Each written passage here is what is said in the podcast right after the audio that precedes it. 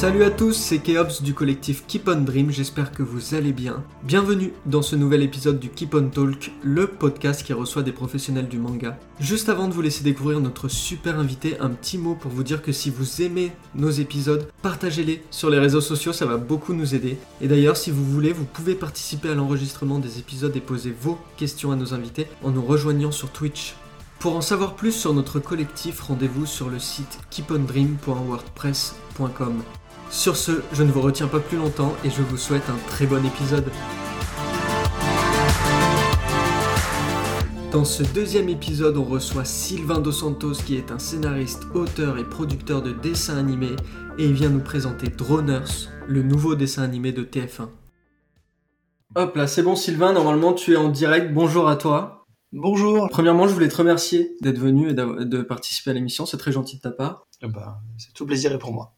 Première question pour commencer l'interview et pas des moindres. Comment tu vas? Bah ça va bien, ça va bien. Beaucoup de beaucoup de boulot puisque on est en train de est en train de terminer Droners qui, qui est déjà diffusé donc euh, les, derniers épisodes sont pas encore finis donc euh, ça va être un gros gros final en fait. Le final ça va être un un petit OAV de bah, de 44 minutes. Euh, donc voilà, donc ça va être un joli truc et puis et puis parallèlement à ça, bah, on est en plein milieu d'une nouvelle série qui s'appelle Imago et qui sera aussi sur TF1 et qui est une série euh, aussi 26 x 26. c'est une vraie série d'aventure euh, dans un univers, héroïque fantasy. C'est assez ambitieux, donc euh, voilà, on transpire pas mal, mais c'est ça qui est bon. Ouais, c'est un beau projet. C'est un beau projet parce que c'est, bah, disons que ça, ça participe de notre volonté de, bah, de, bah, de, faire des séries un, un petit peu ambitieuses, des vraies aventures, des vrais, euh, des vrais trucs épiques, quoi. Et, euh, là, je pense qu'on voilà, ça se positionne pas trop mal. On a commencé euh, directement dans, dans, le vif du sujet, c'est super. Mais est-ce que pour ceux qui te connaissent pas, est-ce que tu pourrais te présenter en quelques mots? Oui, bah alors, donc, je m'appelle, je m'appelle Sylvain. bah, je suis, on va dire que je suis, je suis, je suis créateur de, de séries en fait. Mon, mon métier de base, c'est créer des séries d'animation. Après, bah, euh, comme mon vrai, ma vraie passion et mon, mon métier globalement, c'est de raconter des histoires, il m'arrive de, de, faire aussi de la BD, du manga, en fait, en fonction de, de, ce qui est disponible comme, comme format. Et puis, comme une série d'animation, bien souvent, ça met, ça met 4 ans à être produit. Euh, entre le moment où on a l'idée et le moment où c'est diffusé, ben, c'est vrai que la BD et le manga, ça va plus vite. donc, donc, on essaie de faire aussi manga et de la BD, quoi. Mais, euh, mais voilà, globalement, l'idée, c'est bah, de raconter euh, toutes les histoires euh, qui, bah, qui, me, font, qui, me font kiffer. Et, j'espère qu'elles font plaisir aussi aux, aux, gens qui lisent, aux gens qui regardent. Donc, tu es à l'origine du dessin animé Droners, actuellement diffusé les dimanches matins sur TF1. Ouais. Quelle est l'histoire du dessin animé si tu devais la résumer? Alors, bah, c'est l'histoire d'une bah, d'une petite bande de, bah, de, fans de drones qui vont participer à bah, la plus grosse compétition de course de drones euh, de leur planète qui s'appelle Terraqua qui est une planète qui euh, c'est un univers qu'on pourrait qualifier de post post apocalyptique c'est-à-dire que il y a eu euh, une grosse euh, apocalypse on va dire nucléaire sur la planète. Pendant très longtemps c'est allé très très mal. Il n'y avait pas d'énergie la majorité de la population avait disparu. Et puis un jour il y a un jeune gars qui s'appelle Wyatt Whale qui est arrivé avec une technologie complètement organique vivante qu'on appelle la génie technologie. C'est des genres de petits poissons électriques qui se téléchargent euh, un peu dans tous les objets pour les faire marcher.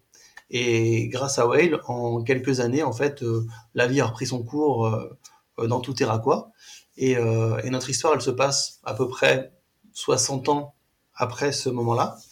Et Whale est vieux, il a 80 ans à peu près, et, il, crée cette grosse compétition pour trouver ses héritiers. Et, donc nous, on va suivre Corto, Enki, Mouse et leur génie Oro, qui vont eux participer euh, à cette compétition pour devenir les héritiers de Whale, parce que leur île est en train de s'enfoncer peu à peu dans l'océan euh, à cause du réchauffement climatique. Et, s'ils deviennent les héritiers de Whale, ils auront les moyens de d'empêcher leur île de couler. Donc ils sont très motivés forcément. D'accord, donc il y a un petit peu le thème de l'écologie en fond. Oui, il y a. En fait, euh, globalement, on, parle d'écologie dans la série sans que ce soit sans que ce soit extrêmement marqué.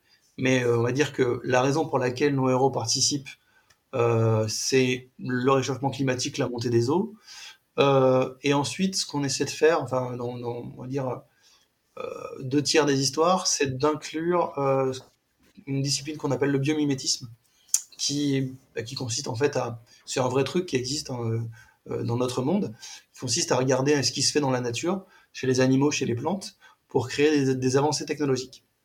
Et il se trouve qu'en fait, nos héros sont très branchés biomimétisme et que la majorité des solutions qu'ils trouvent pour gagner des courses bah, s'inspirent des animaux, des poissons, euh, de la nature. Quoi.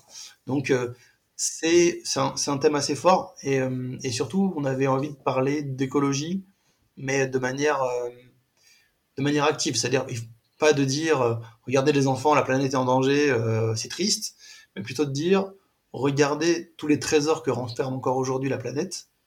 Euh, il y a des trucs super cool.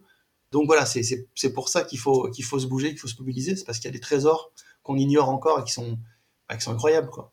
Et les héros ont la possibilité, de, le pouvoir de, de changer ça en fait. Oui, bah en fait, euh, pour le coup, eux, ils, enfin, ils, participent à cette course euh, pour se donner les moyens de changer ça. Après, on va dire que là, dans cet arc-là, on est sur la, la sauvegarde de leur propre île, mais que euh, voilà, si jamais on a la chance de faire euh, des suites, euh, on sera on sera sur des enjeux un peu plus globaux et l'idée ça sera effectivement plutôt d'arrêter le réchauffement climatique au global et de, faire en sorte que la planète soit sauvée. Mais la saison 1 est vraiment plus sur l'enjeu sauver notre île et puis après on, on passera plus gros. Donc Droners c'est tous les dimanches matins, c'est ça? Ouais, c'est tous les dimanches matin entre 9h et 9h30 juste, juste avant Miraculous. Ce qui est bien parce que du coup, euh, les, les, les, fans de Miraculous euh, aiment Droners en général. Donc, euh. ah bah super. Et c'est c'est un format 26 fois 26 minutes, c'est ça? Ouais, c'est ça. Enfin, ce qu'on appelle 26 fois 26, en réalité, on est sur du 26 fois 22 minutes. Mais bon, on dit toujours 26 fois 26. Pourquoi on dit 26 fois 26 alors si c'est pas du, du 26 minutes? Je pense que ça vient euh, du format original. Alors pour le coup, j'ai pas du tout la réponse, donc je, je, vais peut-être dire une bêtise. Mais je pense que je pense qu'à la base, on était vraiment sur du 26 minutes euh, et que du coup, petit à petit, euh, les formats se sont un peu réduits et que je pense que par exemple, bah, au Japon, les séries doivent faire encore à peu près 26 minutes générique compris. Donc, euh, mais c'est vrai que globalement, le format international, il est plutôt à 22. Donc euh, après, voilà, tout le monde dit 26 x 26. Sur d'autres formats, on dit 52 x 13, alors qu'on est plutôt sur des 11 minutes. Bon, c'est comme ça. Et donc là, les 26 épisodes, ça, fait une diffusion jusque quand? Euh, bah, En fait, je crois que l'idée, c'est, que les, deux derniers épisodes, le, final va être diffusé juste avant les vacances euh, d'été. Euh, après, la, diffusion sur TF1, elle est, elle est pas, c'est pas un inédit par semaine. On a eu en fait un lancement pendant les vacances, les vacances de la Toussaint, les vacances d'automne, où y a eu, où c'était un épisode par jour pendant les vacances. Après, il y a eu des rediffs jusqu'aux vacances de Noël. Et là, on recommence à diffuser des inédits. C'est pas, euh, voilà, c'est pas un, nouvel épisode, c'est pas strictement par semaine, quoi. C'est la programmation est un peu plus mélangée. Donc, tu es à l'origine du dessin animé. Quel est précisément ton rôle au sein de, de ce projet? Alors, euh, bon, bah déjà, je suis créateur de, de la série.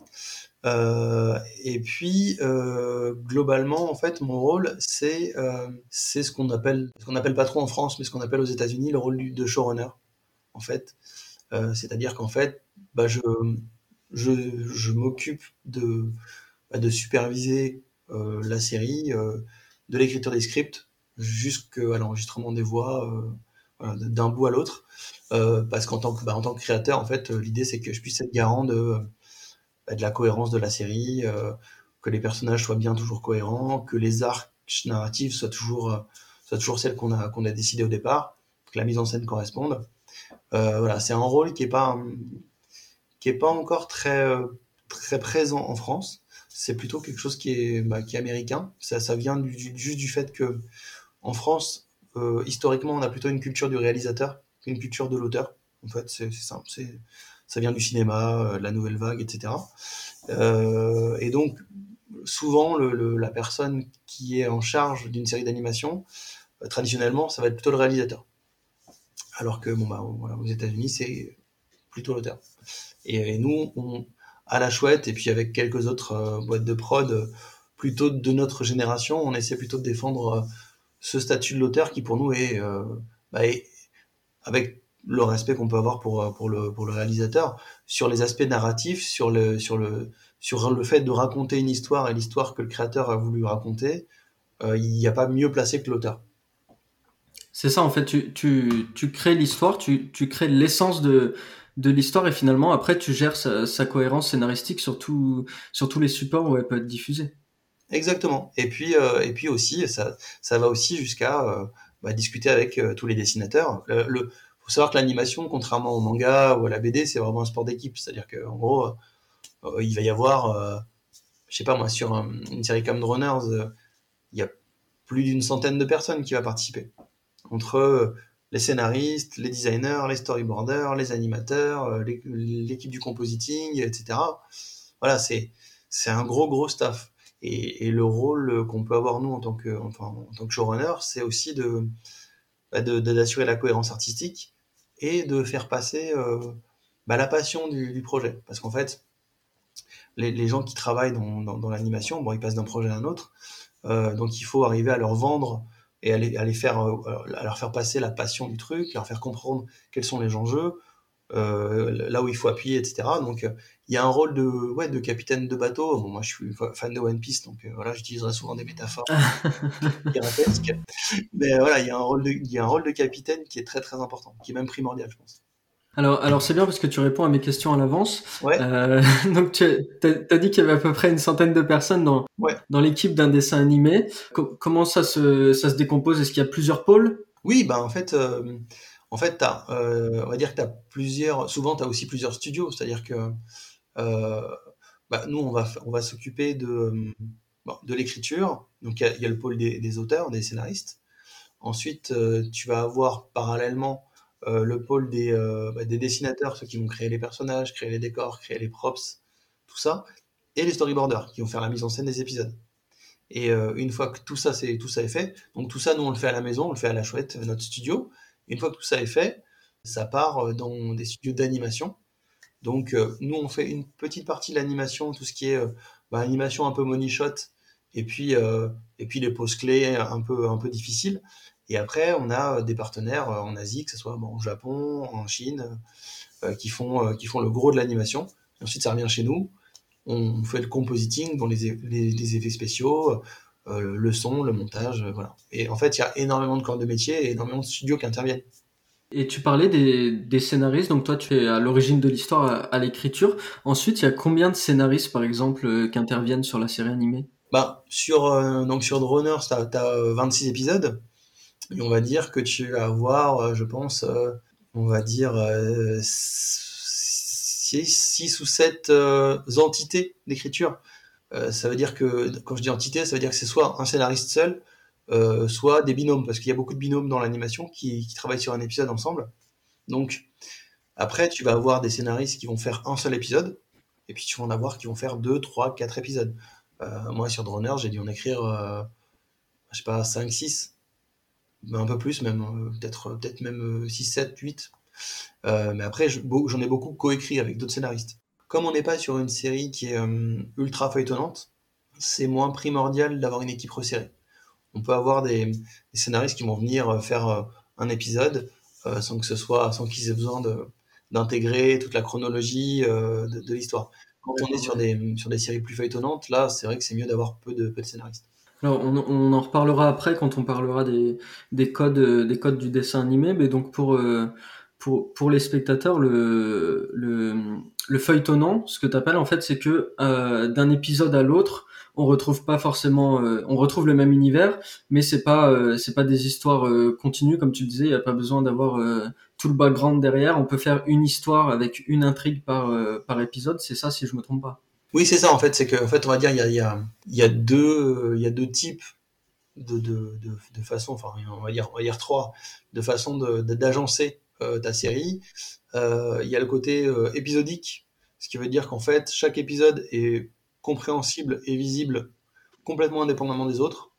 Donc ça c'est le cas de toutes les séries euh, un peu comédie, euh, euh, un peu cartoon, enfin voilà, c'est des séries où tu peux arriver à regarder un épisode et puis t'en as pas vu d'autres avant, t'en as pas vu d'autres après, tu vas piger tout de suite.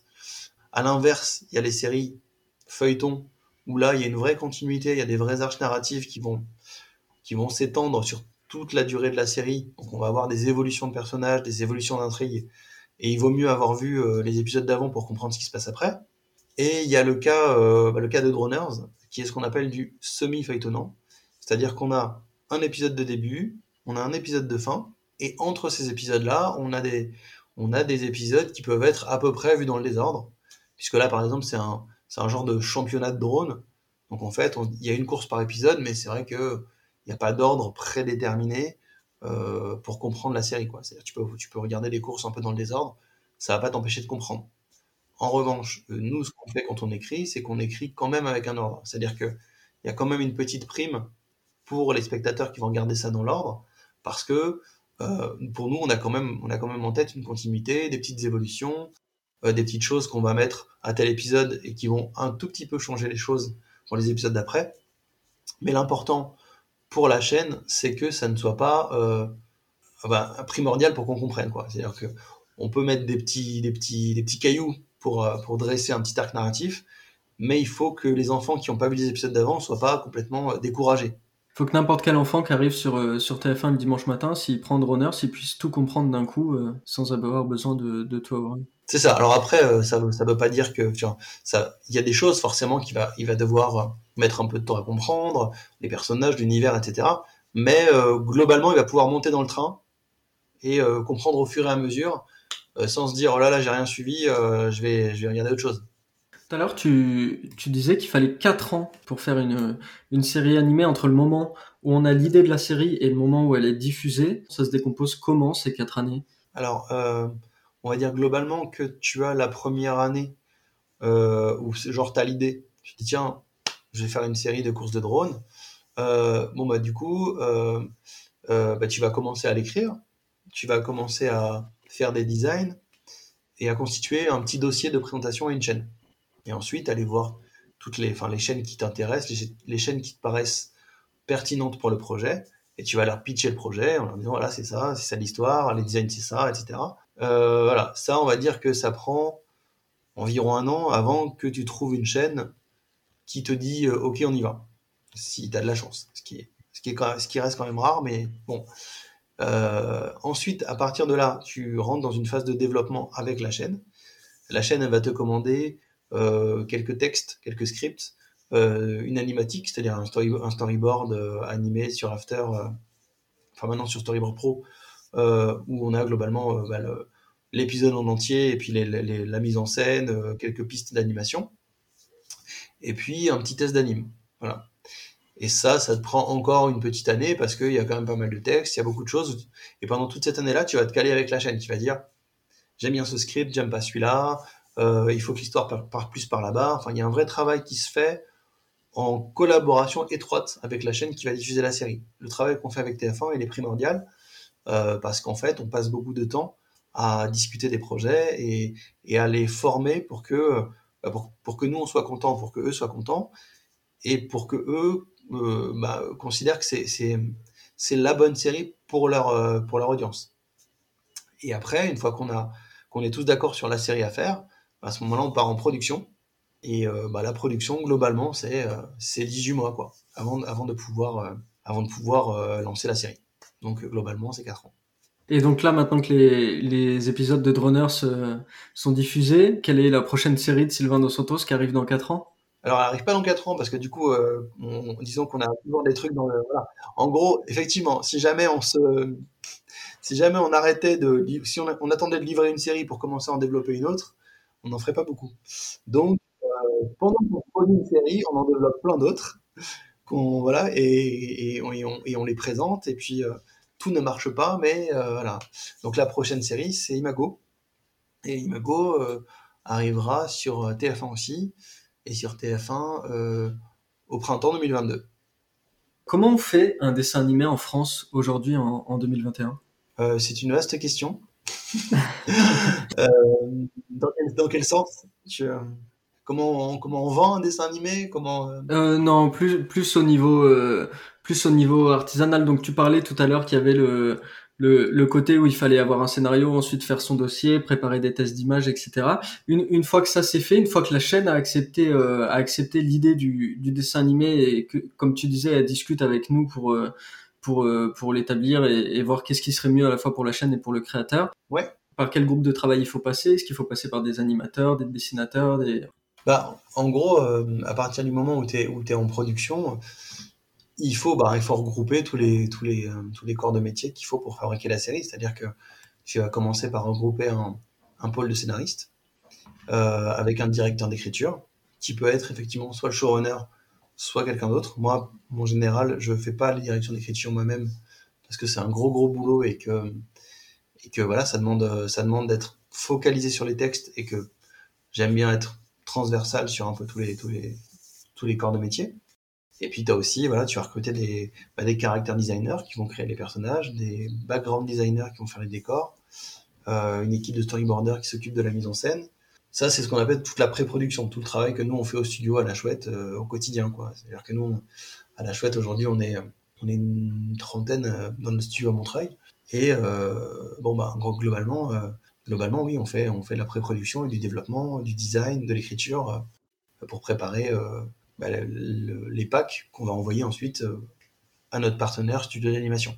Donc après, on va dire que c'est vraiment euh, on fait de l'animation euh, en France comme on fait de l'animation euh, à peu près dans tous les pays. C'est-à-dire que globalement, la fabrication d'une série d'animation, elle ne diffère pas vraiment qu'on soit en France, qu'on soit aux États-Unis, en Inde, au Japon. Au Japon, un tout petit peu, parce que en gros, il y a des, micro-détails qui vont bouger. C'est-à-dire que souvent, comme au Japon, tout se fait dans le même studio. Euh, l'animation, les storyboards, etc. Il y a des étapes qui sont un petit peu moins appuyées que d'autres. Nous, comme on, comme euh, on envoie euh, sur Droners, par exemple, on a travaillé avec un studio en Chine, et comme on envoie du coup les packs en Chine à, un studio bah, qu'on connaît bien, mais, mais qui est pas à côté de nous, on blinde les références, on blinde les storyboards à fond pour que ce soit très très précis. Voilà. Mais bon, globalement, les méthodes sont les mêmes partout dans le monde. D'accord. Est-ce qu'il y a des, des parcours types? Est-ce qu'il y a des études à faire pour faire du, du dessin animé en France, que ce soit au niveau de, du scénario, des caractères design, de la post-prod, enfin tout ça? Bah, En gros, oui, il y a des parcours, euh, et non seulement des parcours types, mais il y a des parcours pour chaque, euh, très différents pour chaque, euh, bah, chaque métier en fait. C'est-à-dire que pour l'écriture, bah, il, y a des, y a des écoles de scénaristes. Moi, je donne des cours à une école qui s'appelle le CEVA, qui est une école vraiment de scénaristes de, de séries. Et je pense que c'est euh, dans l'écriture de séries l'école la, la, plus importante en France. Euh, je donne des cours de création de séries d'animation. Elle se trouve à Paris? Oui, ils sont, ils sont à Paris, ouais. Et c'est euh, bah, une, une, très belle école. Euh, et après, euh, et après pour, chaque corps de métier, il y a, des écoles, il y a des, écoles de dessin, il y a des écoles qui vont former plutôt à la After Effects, à la 3D, il y a des écoles qui vont former au montage. Enfin, pour le coup, il y a des formations à peu près pour tout. Après, ça ne remplacera jamais euh, bah, euh, la détermination, la passion, euh, parce que bah, la sélection va se faire là-dessus. C'est-à-dire que aujourd'hui, il y a quand même beaucoup, beaucoup de gens qui sont formés. Et voilà, pour, pour y arriver, pour arriver à s'imposer, c'est aussi beaucoup de travail personnel, beaucoup de voilà. Si si tu veux devenir scénariste, euh, bon bah ça veut dire que il faut écrire quoi. Il faut écrire des histoires. Il faut tout le temps voilà, il faut tout le temps s'exercer. Moi, je pense que ce qui m'a le plus appris euh, mon métier de, scénariste et d'auteur, c'est de jouer à Donjons et Dragons, par exemple. Euh, j'ai pas, pas du tout fait d'école, euh, là, mais j'étais beaucoup maître de jeu sur plein de, jeux de rôle papier, Donjons et Dragons, Warhammer, Vampire, des films, tout ça. Et bon, bah voilà, quand tu sais que tous les week-ends, tu, reçois tes potes et que tu dois leur raconter une histoire, machin, bah, tu bosses tes univers, tu bosses tes scripts, tu bosses tout, tout, tout ça. Et aujourd'hui, c'est ça qui, fait que je sais travailler euh, à peu près, quoi. Donc jouer à Donjon Dragon. ouais, c'est marrant parce que dans le dans, le jeu de rôle, on, retrouve aussi cette, écriture-là euh, épisodique où on va se retrouver une fois par semaine, donc comme le, comme le dessin animé qui est, diffusé une fois par semaine, et où on va faire avancer euh, l'histoire avec les mêmes personnages, le même groupe, etc. Donc c'est marrant que tu dises ça. Oui, exactement. Bah c'est ça qui est bien, et puis ça t'apprend aussi un peu l'art du, cliffhanger, euh, parce que oui, euh, t'as envie à chaque fois d'arrêter la partie à un moment où, euh, voilà, faudrait pas s'arrêter. Et puis, et puis surtout, contrairement à une histoire, t'es censé pouvoir un petit peu anticiper tout ce qui va se passer. Et quand tu commences à, avoir ton groupe de joueurs, à bien te connaître, etc., euh, tu sais très bien qu'ils vont pas forcément faire ce que tu avais prévu ou ce que tu avais envie qu'ils fassent. Donc, euh, tu te prépares à toutes les éventualités. Donc, ça t'oblige à ce que ton univers, tes lieux, tes PNJ soient béton. Et ça, euh, voilà, ça c'est hyper important. Il n'y a rien de pire quand tu regardes une série, quand tu regardes un film, que d'avoir l'impression que, au-delà de l'histoire, il se passe rien. Moi, je, ce que, que j'aime vraiment faire, c'est de me dire que dans les univers dans lesquels on travaille, que ce soit Droners, Imago euh, ou d'autres, euh, on va créer avant tout un univers, une géographie, une chronologie, une mythologie, et dans ce truc-là, on raconte une histoire. Mais c'est ce qui fait que on peut aussi euh, raconter une autre histoire d'un autre personnage ou, un préquel ou, euh, ou des suites. Mais voilà, c'est vaste quoi. C'est vaste, c'est dense, ça existe. C'est hyper important. Faut que, faut que tout vive euh, autour. Exactement. Pour reformuler un peu, faut, faut pas qu'il y ait que les personnages principaux qui, qui avancent ou, fassent avancer l'histoire. Faut que tout ait l'air euh, vraisemblable. Enfin, je, je sais pas, mais c'est vrai que c'est quelque chose qu'on retrouve dans le, dans le jeu de rôle où finalement euh, bah, il y a le, côté imprévu comme tu disais aussi où le, le groupe de joueurs bah, par exemple si on les fait euh, si on les fait rentrer euh, je sais pas si on est sur du Moyen Âge par exemple on les fait rentrer dans une église euh, si on a envie qu'ils discutent avec le prêtre la, plupart du temps il y en a deux ou trois qui vont aller sortir de l'église aller à la boulangerie d'à côté ou des choses comme ça. Et c'est des imprévus il faut tout tout prévoir donc c'est ça donc, si, si tu avais un conseil, c'est de travailler là-dessus, de, de, de, préparer au maximum pour euh, au, cas où s'il y a des imprévus pour, pour répondre à ça. Bah, en fait, c'est comme en fait euh, quand tu racontes une histoire, tu pour le coup c'est différent, t'es pas dans un jeu, donc en fait il y aura pas d'imprévu. Mais euh, parce que tu, tu poses la caméra où tu veux et tu racontes ce que tu veux. Là pour le coup, tu contrôles tout. Bien sûr.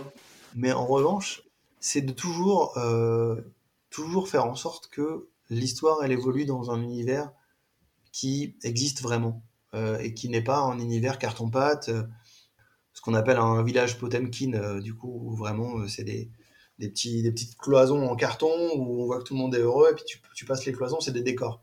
Ben voilà, il faut, il faut, il faut que il faut vraiment qu'on puisse, puisse sentir qu'il s'est passé des choses avant que tu arrives et il va, il va s'en passer après et que toi tu vas choisir d'aller dans l'église mais qu'effectivement, à la boulangerie, il peut se passer des trucs. Et euh, voilà, ça c'est. Moi, je je, je, saurais pas écrire différemment. Je pense que c'est ce qui fait que, euh, malgré euh, le fait que, que, que certains euh, diffuseurs sont pas tout à fait euh, dans le type d'univers qu'on va défendre, ils reconnaissent toujours que il y a de la densité, il y a du travail, il y a des choses qui ont été travaillées, qui ont été prévues et tout. Et du coup, ça, ça leur permet de rentrer euh, dans les choses et, et, d'aller piocher aussi des choses qui les intéressent eux, euh, hormis de, juste l'histoire euh, qu'on veut raconter. Voilà, faut donner, faut donner à manger, faut être généreux, faut être gourmand, faut pas être radin avec ces histoires. Combien ça coûte de, de faire un dessin animé? Alors, ça coûte. alors, bon, déjà, ça dépend. Euh, mais globalement, on va dire qu'un dessin animé français, de type de droners, euh, ça coûte à environ 6 millions d'euros. C'est très cher. Et encore, euh, on va dire que 6 millions, c'est pas cher. C'est-à-dire que il y a des, d'autres séries euh, qui sont qui, dépassent largement les 8, 9 millions. voilà. C'est l'avantage de la 2D aussi. C'est pour le coup, c'est aussi pour ça qu'on a fait ce choix nous. C'est que comme on sait qu'effectivement on est on est un peu gourmand dans le nombre de décors qu'on a envie de mettre en place, dans le nombre de personnages, euh, dans les FX, dans les intrigues, etc. On sait que la, la, bah, la 3D, c'est pas, c'est pas une technologie qui nous convient, parce qu'en fait, la 3D, c'est, chaque lieu, chaque, chaque personnage coûte très cher à, créer. Donc, euh, donc voilà, donc c'est vrai que, bah, voilà, il y a des séries qui sont, qui sont, qui sont 3D. Je sais pas, moi, par exemple, si on prend euh, euh, Prince Dragon ou Trollhunter, c'est deux sites des séries Netflix. À mon avis, c'est des séries qui vont coûter euh, plutôt 10-12 millions que 6 millions. En, parlant d'ailleurs de, de 2D et 3D, on reviendra sur le, sur le côté financier juste après. Il y a un autre dessin animé qui a été, euh, qui a été diffusé aussi en France et qui, et qui portait sur le, sur le thème des drones. Ouais. C'était Team Dronix par France Télé. Mhm. Du coup, est-ce que tu peux nous parler de cette différence 2D, 3D entre, les deux, entre ces deux dessins animés? En fait, mis à part les drones, il n'y a pas trop de ressemblance entre Team Dronix et Droners. Euh, et, euh, et, effectivement, cette question de la 2D et de la 3D, elle est assez euh, centrale dans l'approche euh, qui a été faite de Dronix par rapport à Droners et de Droners par rapport à Dronix. comme je te disais tout à l'heure, nous, dès le départ, on savait que quelque part, le drone était un prétexte pour raconter l'histoire qu'on avait envie de raconter, cette histoire d'un univers euh, aquatique, euh, d'un univers insulaire, euh, d'un truc, d'un univers futuriste avec des gros, comme on voit là, le crabe, tu vois, des, sortes de gros robots en forme de, en forme de crabe, voilà, des, des grattrivages, etc. Enfin, un univers riche, voilà. Et on s'est dit, bon, voilà, les drones, c'était plutôt l'argument marketing pour dire, tiens, on va, on va, on va faire une série qui parle de drones aussi, comme ça, comme c'est un sujet un peu à la mode, ça va intéresser. Et donc, voilà, on a, on a, on a, on a la narration et la technique pour nous permettre de raconter l'histoire qu'on avait envie de raconter. Euh, Dronix, je pense que la démarche n'était pas exactement celle-ci. Dronix, je pense qu'ils avaient vraiment envie de faire une vraie série de drones, pour le coup, avec des vrais drones qui ressemblent à des drones. Quand tu regardes nos drones, ils ressemblent pas à des drones, ils ressemblent à des poissons, à des, à des grues, à des crabes, enfin, à tout sauf des drones. Euh, les drones de Dronix, ils ressemblent à des drones. Ah, il y a le lien entre les, les animaux et la technologie. Oui, voilà, exactement. Voilà, ça fait partie du truc. Euh, voilà. Euh, mais c'est vrai que voilà, nous, ben, euh, nos drones, ils ressemblent à, tout sauf, sauf, des drones. Les drones de Dronix, ils ressemblent vraiment à des drones. Et donc, ils ont choisi effectivement de, de, créer leur série autour du drone et de faire du coup une série le plus réaliste possible au niveau des designs, au niveau de la 3D, au niveau de tout ça. Donc, ça se passe dans une école. Euh, donc c'est un tout petit peu dans le futur, mais bon, globalement, c'est une école, donc les, les, enfants peuvent se reconnaître dans ce côté école. Euh, voilà, il y a, c'est vraiment des démarches, je pense, diamétralement opposées. C'est, c'est avoir envie de parler aux enfants d'un truc qui les concerne tous les jours, qui est, on se retrouve dans une école et on a des cours, certes des cours de drone, mais quand même des cours, à notre démarche qui est, au contraire, on va déplacer l'histoire dans un univers qui n'existe pas, qui est vaste, où il y a de l'aventure, où ça respire et où justement on va, on va sortir les enfants de leur zone de confort et de ce qu'ils connaissent pour les faire rêver. Euh, je dis pas que Dronix les fait pas rêver, hein, c'est pas pas ça, mais mais c'est vraiment euh, vraiment des démarches complètement euh, opposées qui sont tout aussi valides toutes les deux. Mais euh, voilà, c'est pour le coup c'est super intéressant de voir avec un même sujet comment tu peux arriver à faire des séries si différentes. Bien sûr, c'est génial. Est-ce que du coup, euh, toi qui as l'écriture euh, beaucoup au, scénario, est-ce que c'est un, choix de narration? Est-ce que quand tu écris ton, histoire, tu sais déjà si ça va être de la 3D, de la 2D par rapport à ce que tu as envie de raconter Est-ce que tu as envie que les gens voient? Oui, oui. Euh, en fait, ce que je dis souvent, c'est qu'il faut, il faut que ce soit la narration qui lead le choix de la technique et pas l'inverse. donc moi, dès que je commence à écrire, je sais que ça va être une histoire en 2D ou une histoire en 3D à vrai dire, jusqu'à présent, je sais que c'est une histoire en 2D. Parce que ça m'est jamais arrivé d'écrire un truc et de me dire c'est pour de la 3D. Euh, mais encore une fois, parce que, parce que l'aventure, le dépaysement, le fait de créer un univers, euh, ça, enfin, c'est pas que ça se prête pas à la 3D. On peut tout faire avec de la 3D, ça peut être magnifique. Mais simplement, le, l'économie de la série est pas du tout la même. Si on avait voulu faire Droners en 3D, la série aurait coûté 12 ou 15 millions. Elle aurait été superbe, hein mais on n'aurait pas eu les moyens de la faire. Donc, euh, du coup, euh, voilà. Est-ce que les adaptations d'œuvres suivent le même processus qu'un dessin animé original? Bah, ça suit quasiment le même processus, si ce n'est que euh, bah, il y a un processus un peu en amont qui est bah, que quand on a envie d'adapter une œuvre, on va aller voir l'auteur et l'éditeur pour faire une acquisition des droits. Et puis ensuite, on va travailler. Euh, là où euh, l'auteur, euh, sur, une, sur une série originale, travaille avec son équipe de scénaristes à, à créer les personnages, etc., ben là, en fait, ça va être juste travailler avec l'auteur pour, bah, pour adapter les histoires. Voilà, après, ça dépend énormément de, bah, de, de l'histoire adaptée, en fait. Hein. Il, y a, y a, vraiment des histoires qui sont très évidentes à adapter. Et il y en a d'autres où c'est plus une prise de tête, quoi. On, va parler d'adaptation. On va revenir sur euh, sur Droners. Euh, il a été annoncé lors de Japanior, donc un, festival qui a eu son édition cette année tenu en ligne, que Nicolas David, le mangaka qui a publié la série Mekaz en trois tomes chez Olidri Édition, serait au dessin du manga Droners, édité chez Kana. Est-ce que tu peux nous en parler un peu plus? Oui, bon, donc oui, c'est bah, Kana qui m'a présenté Nicolas David. Que moi j'avais moi j'avais déjà je connaissais pas Nicolas mais j'avais j'avais lu mes cases que j'avais trouvé super bien. vraiment vraiment très très bien. Je trouve que vraiment Nicolas en, termes de, de, bah, mangaka français, c'est vraiment un des meilleurs clairement. Euh, et euh, donc j'étais super content euh, bah, qu'il puisse travailler sur Droners. Il a pas, il a pas fait que le dessin, hein, vraiment pour le coup. L'histoire de, du manga de Droners, c'est une collaboration assez étroite. Et même à vrai dire, il a quand même même plus écrit que moi sur le manga. C'est-à-dire que moi, je savais ce qu'on devait raconter, je savais parce qu'en fait, le manga, c'est un c'est un préquel de quelques années, on va dire deux ans maximum, avant l'histoire de la série. Donc en fait, on retrouve les héros de la série, les, Tiki, euh, sur leur île, avant qu'ils partent au tournoi pour justement la sauver. Euh, donc évidemment, moi j'avais une idée très claire de ce qu'il fallait qu'on raconte, de ce qu'on pouvait dire, de ce qu'on pouvait pas dire, des personnages qu'on allait présenter, etc. Donc la trame, c'était clair. En revanche, euh, vraiment l'histoire, les détails, les, les, les, nouveaux personnages, etc. C'est vraiment, c'est vraiment Nicolas qui a, qui a écrit tout ça. Je crois que c'était important pour lui euh, euh, de pouvoir s'approprier euh, l'univers. Et, et vraiment, c'est génial ce qu'il a fait. C'est, c'est hyper, c'est hyper enthousiasmant parce qu'il a réussi à rendre vraiment justice aux personnages, à en créer des nouveaux qui sont complètement dans l'univers et vraiment à voilà, apporter un vrai truc qui vient enrichir l'univers de Droners. Et ça, c'est honnêtement, je je suis, je, suis pas toujours, euh, voilà, j'ai un peu la dent dure parfois, euh, mais là, je, dois dire que vraiment, il a fait un super boulot.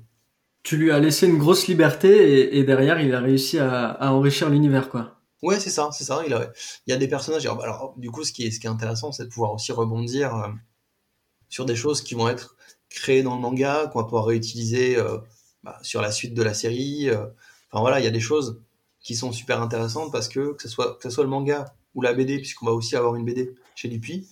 Il y a des personnages de la série qui sont utilisés dans le manga et dans la, et dans la BD, et des personnages introduits dans le manga et la BD qu'on va utiliser pour les suites de la série.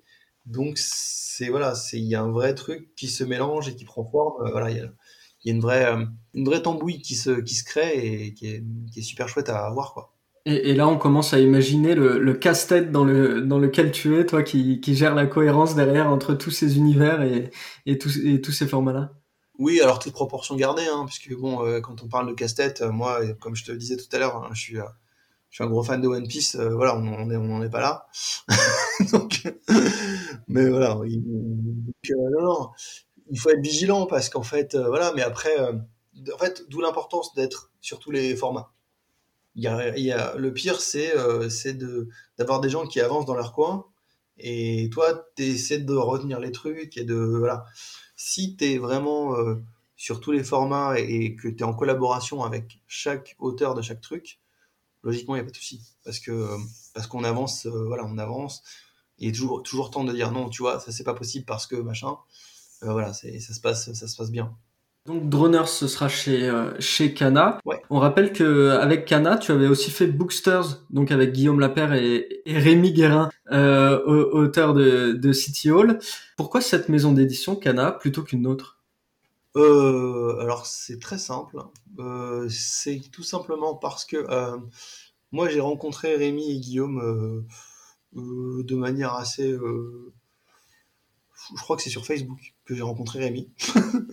en fait, euh, il y avait euh, y un il y avait un topic sur euh, Radiant et du coup j'avais mis un commentaire du genre ouais, Radiant c'est super bien et tout mais quand même je crois que mon manga français préféré c'est City Hall parce que quand même en termes de scénario je trouve que voilà ça va plus loin c'est Bref, j'avais Et du coup, Rémi m'avait contacté en me disant, eh, mais si tu veux, on travaille, on travaille ensemble quand tu veux.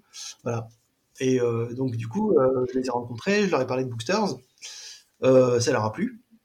Et voilà, l'univers de Booksters leur a parlé. Il se trouve que eux, ils avaient, ils avaient fait une BD il y a quelques années qui était parue chez Soleil, leur première BD, qui s'appelait, je crois, Explorer. Ouais. Et, et qui est pas exactement Booksters, mais qui, qui, qui, parle aussi du monde des livres et tout ça. Et donc forcément, le sujet leur a forcément parlé. Et puis, euh, et puis je crois qu'ils avaient fini City Hall, qui cherchait euh, du coup un autre éditeur, et qu'on en a vu plusieurs, et que je crois que c'est crois que c'est chez Kana qui se sentait plus à l'aise. Moi, j'avais jamais fait de manga, donc je les ai suivis aveuglément pour le coup. C'était vraiment, voilà, donc je, je, me suis retrouvé chez Kana et, et c'est une belle maison. Il y a vraiment une super belle équipe. Euh, Christelle, Timothée, euh, Stéphanie à la com. Enfin, c'est vraiment, euh, c'est vraiment des gens super. Donc, on est très bien chez Kana. Si vous voulez proposer vos projets. Génial, on, on, les salue et on, on salue aussi Guillaume Lapère euh, et son acolyte euh, Alexandre Desmassas qui sont passés dans le dans le Keep on Talk. Oui, et qui, Alex avait bossé sur Ouais, aussi, ouais. il, il, nous avait raconté ça, comment il était arrivé du coup de dans l'équipe, et, euh, et Guillaume nous avait aussi parlé justement de d'Explorers. Donc c'est donc c'est super de, de pouvoir tout lier. Ouais. T'en parlais à l'instant. Alors euh, les dessins animés en France, toi les, les dessins animés que tu fais, c'est c'est souvent des dessins animés qui sont ensuite euh, adaptés en manga. Ouais. On a eu l'exemple, on a eu l'exception un petit peu avec euh, avec euh, Radiant, qui est un, un, manga qui a été adapté euh, en animé. Oui. Mhm. je sais que que pour Booksters, tu avais l'idée en tête. Tout d'abord, tu pensais à une série, un, un dessin animé plutôt qu'un manga, et ensuite tu t'es dirigé vers le manga. Mhm. pourquoi on voit pas souvent des des mangas français qui sont directement adaptés en dessin animé plutôt que l'inverse? Bah, en fait, c'est parce que c'est une question de cible en fait. C'est une question de cible, une question de marché. C'est que euh, c'est en train de changer, ça va changer. Là, euh, on est en train nous d'adapter, enfin de, négocier les droits d'un manga euh, français célèbre dont je peux pas parler, mais, mais, j'en parle. Mais dès que, dès que ce sera officiel et dès que ce sera signé, je touche du bois, on en parlera. Ça, ça, va bouger, c'est en train de bouger. Mais, mais en fait, le truc c'est que jusqu'à il y a pas longtemps, l'animation française était très largement cantonné à la cible jeunesse, on va dire, euh, maximum 10-12 ans. Et encore, quand je dis 12, euh, on va dire plutôt officiellement 10, et puis après, il y a des séries comme, euh, comme J'espère Droners, comme Miraculous, qui vont taper un petit peu plus haut en cible, mais leur cible officielle, c'est 6-10. et donc, ben, très logiquement, il n'y avait pas de manga vraiment qui allait sur cette cible-là que ce soit Radiant, que ce soit City Hall, euh, euh, que ce soit euh, bah, Dreamland ou, d'autres, c'est beaucoup plus haut de cible. Et il n'y avait pas de débouché. Alors, il y a eu effectivement Last Man, qui est, aussi un exemple d'un manga français. Bien sûr qu'il y a une exception, hein, parce qu'il visait un public plus adulte et il me semble que c'était du coup sur un sur un créneau horaire aussi euh, plus destiné aux adultes, c'est-à-dire en, en, deuxième partie de soirée, 22h30, 23h euh, jusqu'à minuit. Oui, c'est ça, c'est ça. Et puis euh, sur, sur France 4. Ouais, c'est ça. Et là, d'ailleurs, la saison 2 est en production. Je sais pas si vous étiez au courant. Ah génial. Ouais, ouais, ouais, la saison 2 est en production là. Euh, je crois que ça va être des plus gros formats. Je crois que c'est des genre des 52 minutes les épisodes. Donc il y aura moins d'épisodes, mais des épisodes longs. Je pense que ça va être super. Euh, après, euh, pour le coup, Last Man a bénéficié beaucoup euh, de euh, du fait que, bah déjà, euh, c'est pas un éditeur de manga classique. C'était, je crois que c'est chez Casterman Last Man. C'est un éditeur un peu classique, un peu enfin de BD. Puis bon, pour le coup, Bastien Vives, il a un succès d'estime qui dépasse très largement le manga. C'est un gars qui est passionné de manga, passionné de japanime, mais euh, au-delà de ça, c'est un auteur euh, qui a eu des prix à Angoulême, euh, qui, est très respecté. Donc, donc le, le, le, le, fait que Last Man ait été, ait été produit pour France Télévisions, bon, il n'y a pas que ça, mais ça a clairement permis euh, aux diffuseurs de se positionner sur un projet. Voilà, c'est Last Man, c'est c'est pas Radiant et c'est pas Dreamland. C'est quelque chose d'autre qui est un peu plus hybride que des mangas pur sucre comme les deux que de citer. Bien sûr. Et aujourd'hui, ça change avec les plateformes. C'est-à-dire que aujourd'hui, on va commencer à pouvoir euh, fourguer des projets à des plateformes, Disney+, Netflix, Amazon, Apple, qui pour le coup euh, cherchent du contenu plus haut de cible et cherchent aussi et ont aussi une très une conscience que la japanime fonctionne bien chez les jeunes, ce qui n'est pas toujours le cas euh, en tout cas ce qui a longtemps pas été le cas chez les diffuseurs français. Donc euh, on va dire que là, les choses évoluent et elles évoluent vers, euh, vers du positif, du point de vue des fans de manga. Bien sûr, et, pour rebondir là-dessus, ton avis, pourquoi les, chaînes de, de, télé pensaient, et, et, certaines continuent de le penser, qu'il n'y a que les enfants qui regardent, c'est-à-dire 10 euh, ans ou moins, qui regardent les dessins animés? Je sais pas s'ils pensent qu'il n'y a que les enfants qui regardent les dessins animés. Je pense que c'est plutôt une question de... Bah, bon, alors globalement, il faut quand même, faut quand même être, euh, clair. Euh, le marché de l'animation, le marché global de l'animation, est plus un marché qui est tourné vers l'enfant. Euh, même si il n'y a pas que les enfants qui regardent des dessins animés, la majorité de la population qui regarde des dessins animés, ce sont les enfants. Et en tout cas, c'est les émissions jeunesse et les cases jeunesse qu'on a en France et qu'on a même souvent dire dans le monde occidental, sont des cases jeunesse qui vont chercher la cible enfant. Donc en fait, euh, c'est simple, c'est purement une question de positionnement marketing. C'est qu'en fait, on, considère, alors pour le coup, à tort ou à raison, j'ai pas, pas de, statistiques, mais que pour attirer euh, les adultes, le plus d'adultes possible, euh, c'est mieux d'avoir des séries live que des séries animées. Et quelque part, je pense que c'est pas tout à fait faux comme calcul. Après, euh, mais c'est là où justement euh, le, les plateformes rentrent dans une autre économie, dans une autre approche. C'est que tout ce qui tout ce qui pouvait être de l'ordre de la niche jusqu'à présent va trouver un public. en gros, chaque niche devient un public, et donc on peut se permettre de produire pour les fans d'animé, pour les gens qui aiment l'anime trash à la Mr Pickles, etc., etc. Mais mais voilà, globalement, TF1, TF1, ils ont des cases jeunesse où ils mettent de l'animation. Et après, les cases non jeunesse, entre guillemets, ben, ils mettent pas d'animation parce qu'ils estiment que ça va pas attirer de monde. Bien sûr. Mais, comme tu le disais, on sent que, on sent que les lignes sont en train de changer et qu'il y a des nouveaux projets qui vont, qui vont arriver et qui vont faire euh, évoluer un petit peu ça tout à fait.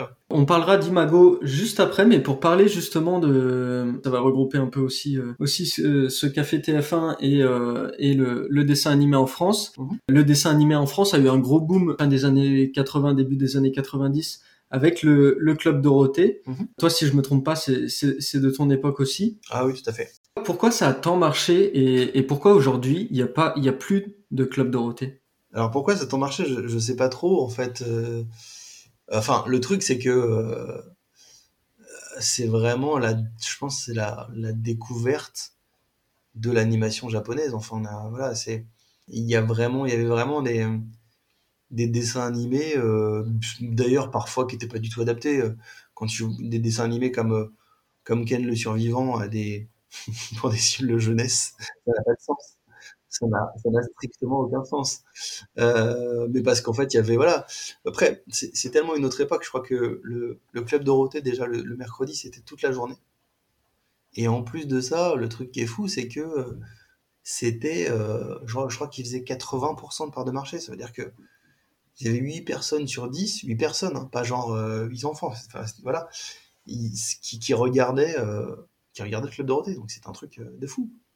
Donc c'est un, un, phénomène. Après, euh, pourquoi, pourquoi ils ont fait ça? Parce qu'il il y avait des cases à remplir à cette époque-là et que ben, concrètement, l'animation française n'existait pas ou quasiment pas.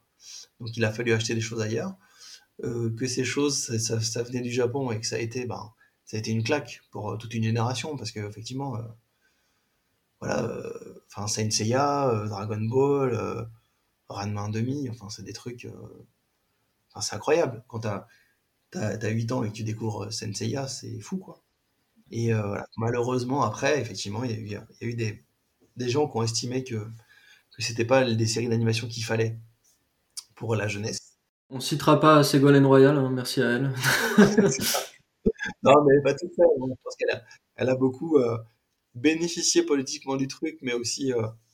mais je pense que c'est pas là, c'est pas là, c'est pas la seule. C'est un peu le porte-drapeau, mais mais voilà. Enfin, c'est une parenthèse quoi. C'est un truc euh, c'est un truc euh, c'est un truc un peu fou quoi. Parce que effectivement euh, ils ont ils ont acheté tout et n'importe quoi. Enfin ils ont ils sont ils sont arrivés au Japon ils ont dit tiens on prend tout même une série alors je, je crois que je, je, crois que c'est je me souviens plus du titre original d'une série qui s'appelle Juliette je t'aime. C'est pension quelque chose. Mais voilà c'est une série qui qui pareil qui a rien à voir. C'est pas trash comme c'est pas trash comme comme Ken le survivant mais c'est C'est l'histoire de quelqu'un qui arrive dans une pension, qui tombe amoureux de la, la meuf qui tient la pension, et puis il y a des alcooliques, il y a des obsédés sexuels, enfin. Et puis nous, on regardait ça, on était là, ouais, c'est génial. bah, honnêtement, c'est vrai qu'après, euh, c'est beaucoup de débats qu'on a avec, euh, avec les diffuseurs d'aujourd'hui. C'est que, bah, c'est que nous, techniquement, on n'a pas été traumatisés, et que même, on, on, en garde euh, quand même des souvenirs, voilà, des souvenirs assez forts, et, et quelque part, ça, ça, ça, ça a forgé quand même pas mal de monde, quoi c'était, il y avait des, quand même des valeurs, euh, des valeurs de, de, résilience, euh, d'adversité, euh, d'amitié, voilà, de, voilà, qui qu'on essaie aujourd'hui nous de d'introduire plus largement dans, les séries qu'on produit, bah, parce qu'en fait, je pense que c'est ça qui fait rêver, quoi.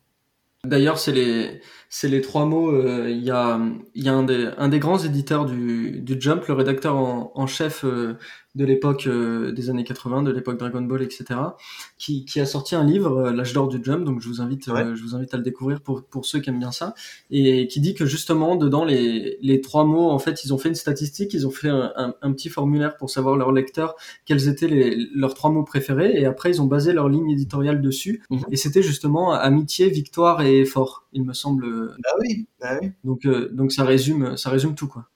Bah tu vois, je savais pas, mais globalement c'est ça. Euh, le fait de dire, euh, tu vois, d'avoir envie, tu vois, de dire, bah, je vais me dépasser pour gagner le truc, parce que voilà, mes potes sont en danger, il faut que j'y arrive et tout. Bon ben voilà, c'est quand même, c'est, c'est, pas des valeurs pourries quoi. C'est, des vrais trucs. Et bon, petite anecdote, ma première série, première série d'animation que j'ai créée, c'est une série qui s'appelait euh, Basket Up Tony Parker, donc avec euh, le basketteur Tony Parker. Ça m'avait marqué parce que du coup, euh, quand on a commencé à faire les réunions avec les scénaristes et tout ça, je crois que quasiment tous les scénaristes qui, qui, ont commencé à écrire sur le truc, la première question qu'ils m'ont posée, c'était est-ce qu'ils ont, est ont le droit de perdre? Et, je trouve ça hyper révélateur de la façon qu'on peut avoir d'écrire spontanément en France. Euh, c'est-à-dire qu'en fait, euh, je dis oui, ils ont le droit de perdre, mais enfin, le but c'est qu'ils gagnent, quoi. Enfin, nous, ce qu'on a envie de montrer, euh, ce que les enfants ont envie de voir, c'est leur héros qui gagne. Alors, ça peut être bien qu'ils aient des bâtons dans les roues, ça peut être bien que parfois ils se plantent, mais globalement, euh, voilà, ce qu'on a envie de montrer, c'est ça. Et, et la volonté un peu de casser ça, de casser ce truc de ouais, mais c'est trop facile, ouais, mais voilà, c'est un peu dommage, tu vois. Et bon, c'est pour ça qu'aujourd'hui, euh, c'est important de, d'avoir des scénaristes qui, ont aussi une vraie culture de, bah, du, shonen, euh, euh, de ce type de série-là, et une vraie passion pour ça, parce que, parce que tu as, des scénaristes excellents, mais qui vont passer à côté du truc. Parce qu'en fait, bon, ben, moi je prends souvent l'exemple de Beyblade pour, pour, voilà, pour expliquer un petit peu ce qu'il faut comme, comme type de scénariste, c'est qu'en fait, pour arriver, enfin, écrire Beyblade, c'est pas facile. Il faut déjà bon, bien connaître le shonen, il faut kiffer le truc, vraiment. Et, il faut que euh, bah, tu. Bah, quand, le mec lance sa toupie, euh, il, a l'impression qu'il va sauver le monde. Il faut que toi, quand tu l'écris, tu aies, cette impression-là, que le gars qui fait le storyboard ait cette impression-là. Sinon, le spectateur, il aura jamais cette impression-là, et ça restera euh, deux toupies dans une bassine et c'est pourri, quoi. Donc ça peut être génial et hyper épique, comme ça peut être tout pourri. Mais, euh, mais ça sera la même chose. C'est juste comment on met la caméra, qu'est-ce qu'on raconte et avec quelle passion on le raconte. Bien sûr, l'importance des, des, enjeux, quoi. Ouais. Euh, Bluesto qui nous dit, euh, qui, qui, qui, nous précise, merci de la précision, euh, Juliette, je t'aime, donc c'était Maison Ikoku. Si, si... Exactement, tout à fait, Maison Ikoku, tout à fait. Une dernière question pour euh, pour finir sur cette première partie donc du, du dessin animé en général et, de Droners. Euh, est-ce qu'on peut espérer voir un jour, comme on, on, parlait du, du club Dorothée, une initiative pareille qui, qui revienne sur toute la journée avec une diffusion constante? Non, non, je pense pas parce que bah parce que c'était vraiment un accident en fait. C'était mettre de la jeunesse toute une journée, c'était enfin, voilà, c'était un truc bizarre quoi. Donc euh, non, non, ça, ça, ne, ça ne reviendra jamais. et euh, non, en revanche, nous, on, milite, on milite pour, bah, pour que, bah, pour qu'on puisse de plus en plus produire des séries qui vont se rapprocher de, des séries qu'on aimait quand, quand, on était plus jeune. on avait encore cette, discussion ce matin avec, avec Gaëlle Autin, qui est une, dessinatrice de talent et qui est la co-réalisatrice de Imago. Et voilà, on disait que bah, on fait ce métier pour ça, on fait ce métier pour raconter des histoires qui nous auraient fait kiffer quand on était petit. Et, euh, et c'est pas, c'est pas toujours évident parce qu'on est dans un écosystème qui a des contraintes. Mais euh, bon, en tout cas, on pousse. On pousse avec Droners, avec Imago, on pousse un peu plus loin et on continuera de pousser pour faire en sorte que voilà, on arrive à faire des, voilà, des, des, belles séries épiques avec des vrais gros univers, des, des trucs qui font rêver, bah, du vrai, du vrai shonen quoi. Alors justement, si tu peux nous en parler, nous, nous dire un peu euh, l'histoire qu'il y a derrière, de quoi ça va parler, dans, dans quel univers euh, vont, vont, avancer les personnages Alors, En fait, Imago, c'est une série euh, d'heroic fantasy qui se, qui se déroule dans un univers qui est inspiré des cultures d'Afrique et d'Afrique du Nord. En fait, voilà, donc pour le coup, c'est un, c'est un vrai road trip dans, cette, dans, cette, dans ce royaume qui s'appelle Ilaya et en fait, euh, bah, dans ce royaume, il y, a, euh, il y a de la magie. Et, euh, et, en fait, il y a certaines personnes, certains enfants, qui sont particulièrement sensibles à cette magie. On, les appelle des arcanistes. Et en gros, ben, chaque arcaniste, quand il a, quand il a 8 ans, on va dire, 8-10 ans, ben, il a la, possibilité de créer un imago. Un imago, c'est une sorte de, bah, de, petite créature qui est un mélange de la magie élémentaire du monde avec son imagination. Et hop, ça fait un imago. Et du coup, cet imago-là, il, va vous suivre toute la vie, grandir avec vous. Et l'imago, c'est un peu une partie de toi euh, euh, qui va, qui va t'accompagner, grandir, vieillir avec toi, et qui a des pouvoirs magiques en fonction de, bah, de, l'élément euh, duquel il est, il est tiré. Donc ça, c'est pour, vraiment pour la partie univers. Donc on se rapproche de bah, d'un univers un petit peu à la bah, on va dire dans la, dans la gestion des imagos, un petit peu à la Shaman King, même si c'est pas vraiment des, pas des, esprits, mais voilà, c'est des esprits élémentaires, c'est des créatures. Dans le design, c'est un peu plus Pokémon parce que c'est souvent des créatures un peu, un, peu cool, un peu mignonnes. Euh, et en fait, bah, l'histoire de d'Imago, c'est euh, l'histoire de Zane, qui est un gamin qui lui n'est pas un arcaniste, c'est un petit servant dans, dans, le palais des sept lunes, qui est le palais, euh, voilà, le palais de, du royaume d'Ilaya. Et, et, en fait, lui, il a trois potes qui s'appellent Awa, Kemi et Zora. Et ces trois potes sont arcanistes et ils ont des imagos. Et donc lui, ce qu'il veut à tout prix, c'est avoir un imago. Il est prêt à tout pour en avoir un, et on veut absolument un. Et il apprend que dans les sous-sols du palais, il y a une lampe qui est cachée, et que dans cette lampe, il paraît qu'il y a un imago ultra fort, etc. Donc il va se faufiler euh, dans les sous-sols, il va choper la lampe, il va effectivement libérer un imago très puissant et très cool qui s'appelle Azrock, mais il va aussi, euh, bah, aussi faire sortir Dambala, qui est une sorte de créature qui avait fait régner la terreur euh, il y a 400 ans euh, sur le royaume d'Ilaya, et qui était gardée justement par Adrock, et là maintenant elle s'est enfuie, et bah, du coup elle va ressemer les ténèbres et le chaos sur tout le royaume. Et Zane et ses amis vont devoir bah, parcourir bah, toutes les contrées du royaume pour aller collecter des, imagos particulièrement puissants pour arrêter Dambala. Donc c'est vraiment un road trip à travers le royaume. Et, euh, chaque contrée, en fait, est inspirée un petit peu de, de, peuples qu'on peut connaître. Euh, il y, a, les Nabas qui sont inspirés plutôt du peuple Dogon qu'il y a au, Mali, euh, les Saïsaï inspirés des Maasai, les Maridines inspirés plutôt des, Arabes de la péninsule arabique, les, les des Touaregs, etc. etc. Après, c'est des influences vachement mélangées, donc c'est pas genre une adaptation des Touaregs, mais euh, il y a des éléments vestimentaires, de culture, d'architecture qu'on réutilise. En tout cas, ça donne envie de, de se plonger là-dedans. Est-ce qu'il y a, euh, quand, on parle un peu de, de culture euh, africaine ou nord-africaine, est-ce qu'il y a un peu de, de conte de mille et une nuits? Oui, oui, tout à fait. Bah, c'est pas pour rien que le, le la lampe. voilà, il y a la lampe qui est, qui est vraiment un, un, élément récurrent puisque du coup Zayn garde la lampe et Azrock va se reposer dans la lampe. En fait, chaque imago euh, se repose, c'est dans, une, dans, ce qu'on appelle un tamine, c'est-à-dire un, objet qui est cher à l'arcaniste et euh, dans lequel euh, bah, l'imago va se reposer quand il a plus d'énergie, un petit peu comme une Pokéball, mais, voilà, mais, mais plus, plus spécifique à la personne qu'une Pokéball. Ce sera diffusé sur TF1, tu nous as dit à, partir de quand? TF1, bah là on est en plein dedans, donc je dirais printemps 2022. Printemps 2022, ok, super. c'est pas tout de suite. Mais en tout cas, on a, on a vraiment hâte de voir ça. Puis c'est un thème qui est pas, pas vraiment euh, courant dans les, dans les dessins animés, euh, cette, cette, culture-là, d'explorer ces histoires qui sont, qui sont très riches. Euh, c'est vrai que c'est pas, c'est pas commun. Oui, ben c'est vraiment, pour le coup, c'est une volonté. c'est une volonté, c'est d'essayer d'explorer des, des cultures, des légendes qui sont bah, jusqu'à présent sous-exploitées à la télé, en fait. Euh, et, et, même dans l'édition, on va dire.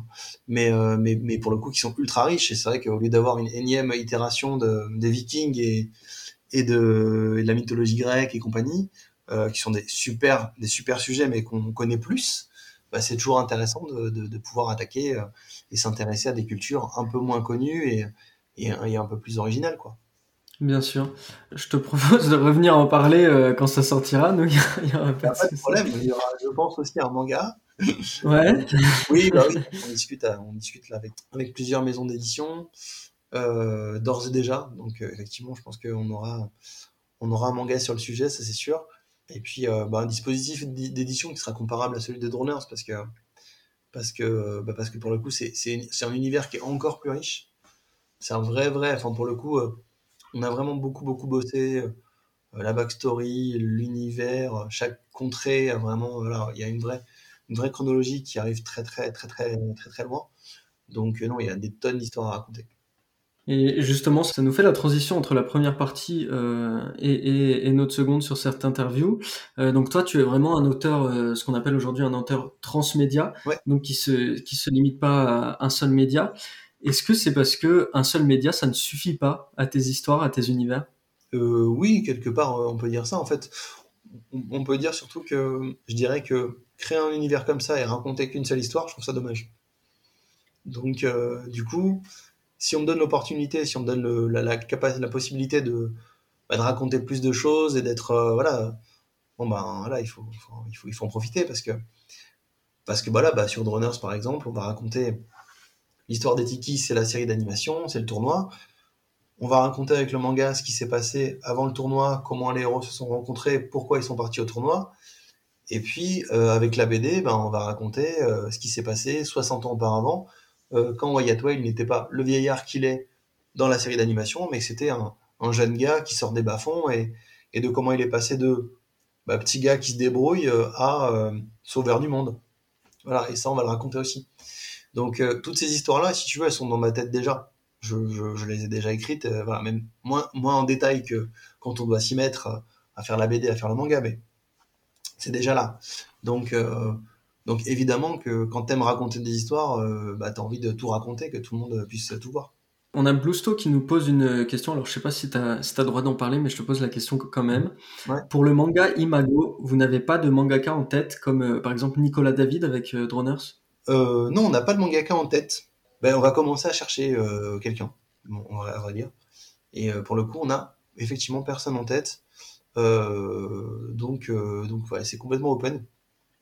après, voilà, il faut que ce soit évidemment quelqu'un qui, qui soit capable de, de, tenir un tel projet, voilà, qui, parce qu'en fait, voilà, faut, c'est un, un, peu de pression, c'est un peu de voilà, un, un, peu de boulot, mais, mais en tout cas, oui, on va on va chercher, on va commencer à chercher euh, bon, sans, sans organiser un, une tour de casting géant, etc. Mais j'avais vraiment envie, pour le coup, de, de, de rencontrer des gens, euh, voilà, parce que c'est un projet qui va demander euh, de l'investissement, parce que c'est un univers un peu dense, voilà, il va falloir un, peu se prendre la tête. Et euh, voilà, donc, euh, bah, je trouve que ça pourrait être sympa, effectivement, de, rencontrer des, jeunes mangaka pour le projet, parce que ça, bah, voilà, va ça va être une belle petite aventure. Super, le, le, le, message est bien passé. Pour, pour reprendre un peu plus sur, sur toi, sur, sur, sur ton parcours, sur, sur ta vie d'auteur-producteur, si je me trompe pas, tu es né à Arcachon en 1979. Tout à fait. Tu as donc un peu plus de, un peu plus de 40 ans. Un peu plus, ouais. Combien de temps ça fait que tu es dans, dans la production de programmes jeunesse? Euh, Eh ben, écoute, euh, ça, en fait, ça dépend. Euh, on va dire que ça va faire euh, ma première série, euh, on, va, dire le premier contrat professionnel que j'ai signé, c'était en 2010.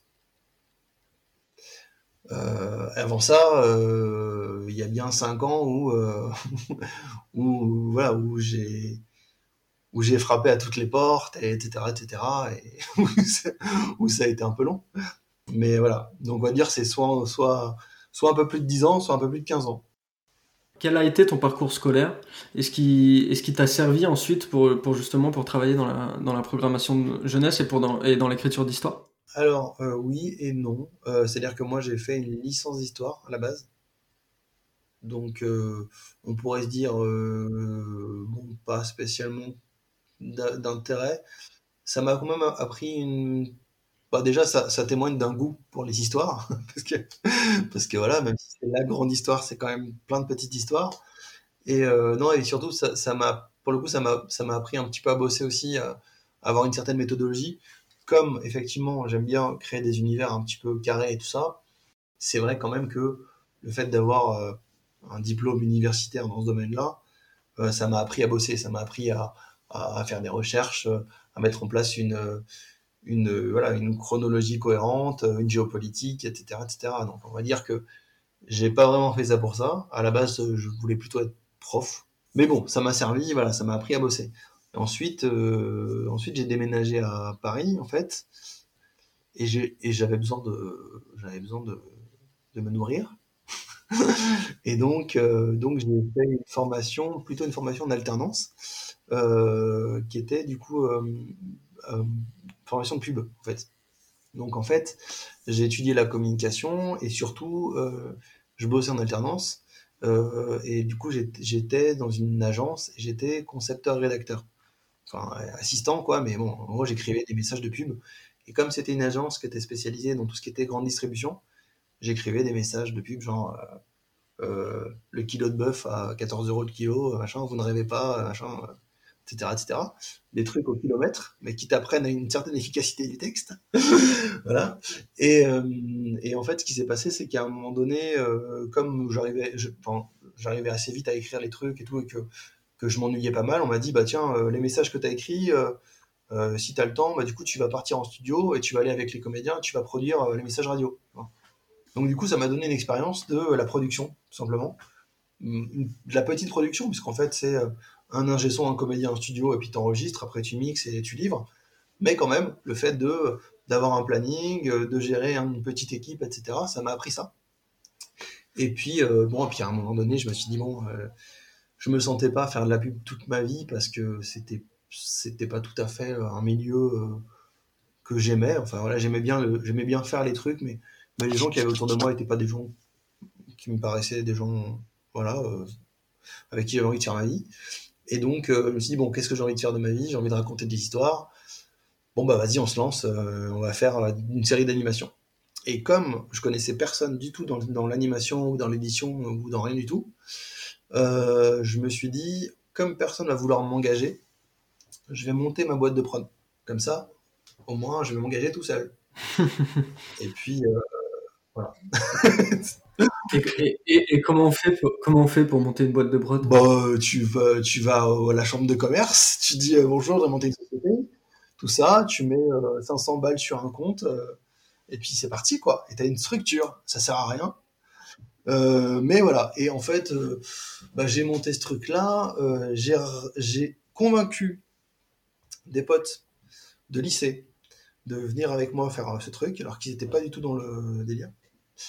Et on a fait cette boîte de prod. Euh, on a beaucoup, beaucoup galéré, mais on a commencé après à faire des petites. Euh, à monter un petit studio d'animation. On faisait des petites pubs, des trucs pas chers, etc. Mais ça nous a aussi appris à bosser. C'est-à-dire, quand tu as euh, très, très peu de sous pour faire une, pub et que tu pas le droit à l'erreur, ça t'apprend à, bien travailler. Et du coup, après, quand tu as 6 millions pour faire une série, bah c'est ça va. tu perds moins d'argent. Voilà. Tu mets plus l'argent là où il faut.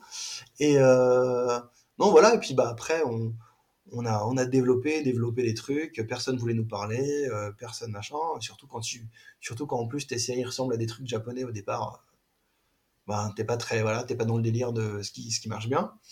Et puis un jour, euh, après une énième euh, déconvenue, on s'est dit bon, bah là, il faut qu'on arrive à trouver un truc qui fait que les gens vont nous écouter parce que apparemment ce qu'on écrit ça intéresse personne, donc voilà. Et on a eu cette idée de contacter Tony Parker. Voilà. Qui à l'époque était, euh, bah, le grand Tony Parker. il, il, venait d'être deuxième fois champion NBA, enfin voilà MVP des finales. Enfin donc voilà le gars quoi.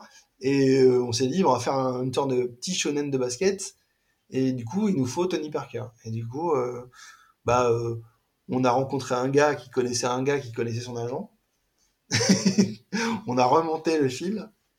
Et puis on a fini par le rencontrer. Et puis on lui a dit euh, Bah écoute, euh, tu nous connais pas.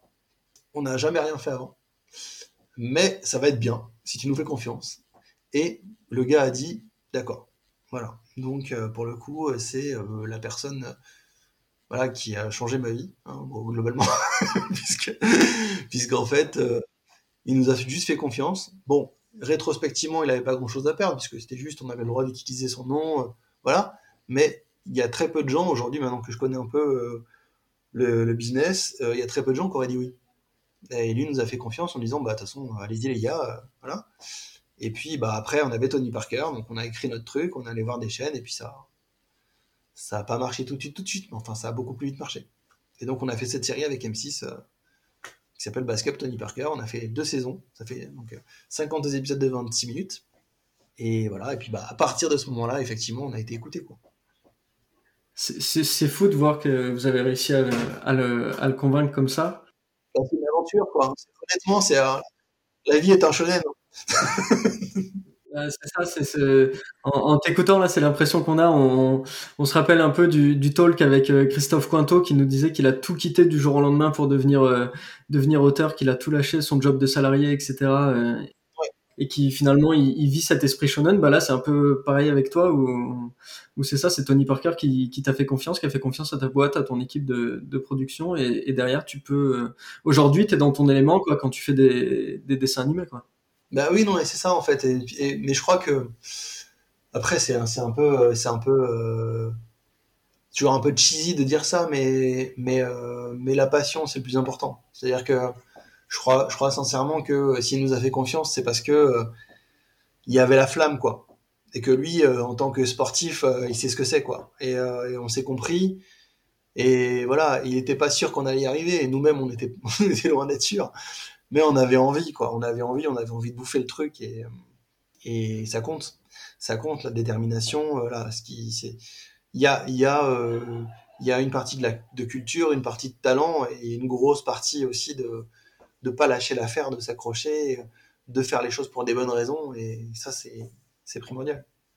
Moi je, bah après pour le coup c'est c'est pour ça que je suis euh, si sensible au shonen, enfin là, au, et encore plus au shonen sportif. Hein. Je trouve que voilà, c'est c'est tellement des, voilà, c'est tellement des bonnes valeurs à véhiculer, c'est tellement des trucs euh, mais qui régissent un peu un peu toute la vie quoi. C'est euh, c'est être avec des gens de confiance, avancer et, euh, et, accomplir des choses ensemble, faire un, vrai travail d'équipe, un vrai travail, une vraie aventure humaine quoi. L'animation, c'est pour ça que je préfère toujours l'animation à l'édition euh, même si bon, dans l'édition, il y a aussi des, il y a aussi des bandes, il y a aussi des, des gens qui travaillent ensemble, mais, mais l'anime, c'est vraiment une histoire de voilà, une histoire d'équipe et, euh, euh, et, et, d'avancer ensemble. voilà, c'est arriver au studio tous les matins, voir l'équipe, voir que tout le monde a le smile pour bosser. voilà, ça n'a pas de prix quoi. Bien sûr, on a, bien compris, comme tu disais tout à l'heure, c'est un, un, sport d'équipe. Une petite question qui vient comme ça. Euh, en, 2024, il y a les Jeux Olympiques et Paralympiques euh, en France. Ouais. Ça peut pas nous laisser espérer un petit, euh, un petit shonen sportif en dessin animé? Ça, ça peut. Mais le problème du, il y a, c'est pas évident le, les séries de sport en fait.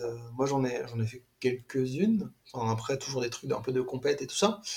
Mais voilà, c'est, jamais évident parce qu'en fait, il y a toujours cette idée que toujours le truc qui revient. après, c'est toujours pour moi une question qui n'est pas spécialement pertinente, mais le truc qui revient, c'est toujours qu'on te dit toujours ah oui, mais alors pourquoi on ferait. Euh, pourquoi les enfants ils regarderaient une série de sport alors qu'ils peuvent regarder du vrai sport? Tu leur expliques un petit peu, euh, tu prends des exemples. Mais euh, vous, connaissez Inazuma Eleven? Bon, bah voilà, c'est pour ça. Mais voilà, nous par exemple, on, développe une série de foot en ce moment avec Disney qui s'appelle Goal Force. Et euh, voilà, moi j'ai développé aussi une série de rugby. Euh, Euh, voilà, j'avais aussi développé une série de tennis il y a des années. Euh, voilà, donc j'essaie de faire des trucs. Euh, donc ouais, c'est pas impossible, mais pour le coup, le choix du sport est primordial. C'est vrai que sortie du foot, c'est compliqué. C'est compliqué parce que on va toujours poser le, truc de eh oui, mais il n'y a pas assez de gens qui aiment, etc. etc. Ouais, c'est pas populaire, on va, on va dire. Ouais, le, foot étant le plus simple. Quoi. Donc on l'a compris, tu es aussi scénariste et euh, les, les, les, histoires que tu écris, les, les, les, univers pour les dessins animés notamment, euh, sont euh, presque exclusivement destinés à un public jeune, un public enfant. Est-ce que c'est un besoin chez toi d'écrire pour les enfants? Est-ce que, je sais pas, quand tu étais petite, euh, t'as pas eu assez de dessins animés? Bah, c'est pas un besoin pour moi d'écrire pour les enfants. Euh, pour le coup, pour le coup, j'écris des choses. Alors, en fait, j'écris des choses qui me font kiffer moi, que j'aime bien. Euh, et après, évidemment, comme j'écris dans une, dans une, dans un écosystème avec des contraintes qui font que bon ben, j'adapte euh, à la cible enfant euh, ce que j'écris. Mais après, moi, globalement, dans le manga, dans la japanime, ce que j'aime, c'est quand même globalement, globalement, quasi exclusivement des shonen et plutôt des shonen euh, assez assez bas de cible. Enfin, je veux dire, One Piece, c'est pas bas de cible, mais enfin, One Piece, c'est pas une série, il euh, n'y a pas de sang, c'est pas quelque chose de, voilà, c'est pas, c'est pas un truc gore. J'aime beaucoup My Hero Academia, euh, voilà, évidemment, j'aime beaucoup Naruto, j'aime beaucoup Fire Force, mais bon, c'est, voilà, c'est pas des séries. alors, c'est sûr qu'on pourrait pas aujourd'hui faire un Naruto ou faire un Fire Force en France tout de suite pour une cible jeunesse. Mais globalement, les mécaniques qu'on pourrait retrouver dans ce type de shonen-là, euh, j'essaie de les recaser euh, dans, dans, ce que je fais. Donc, euh, je sais pas.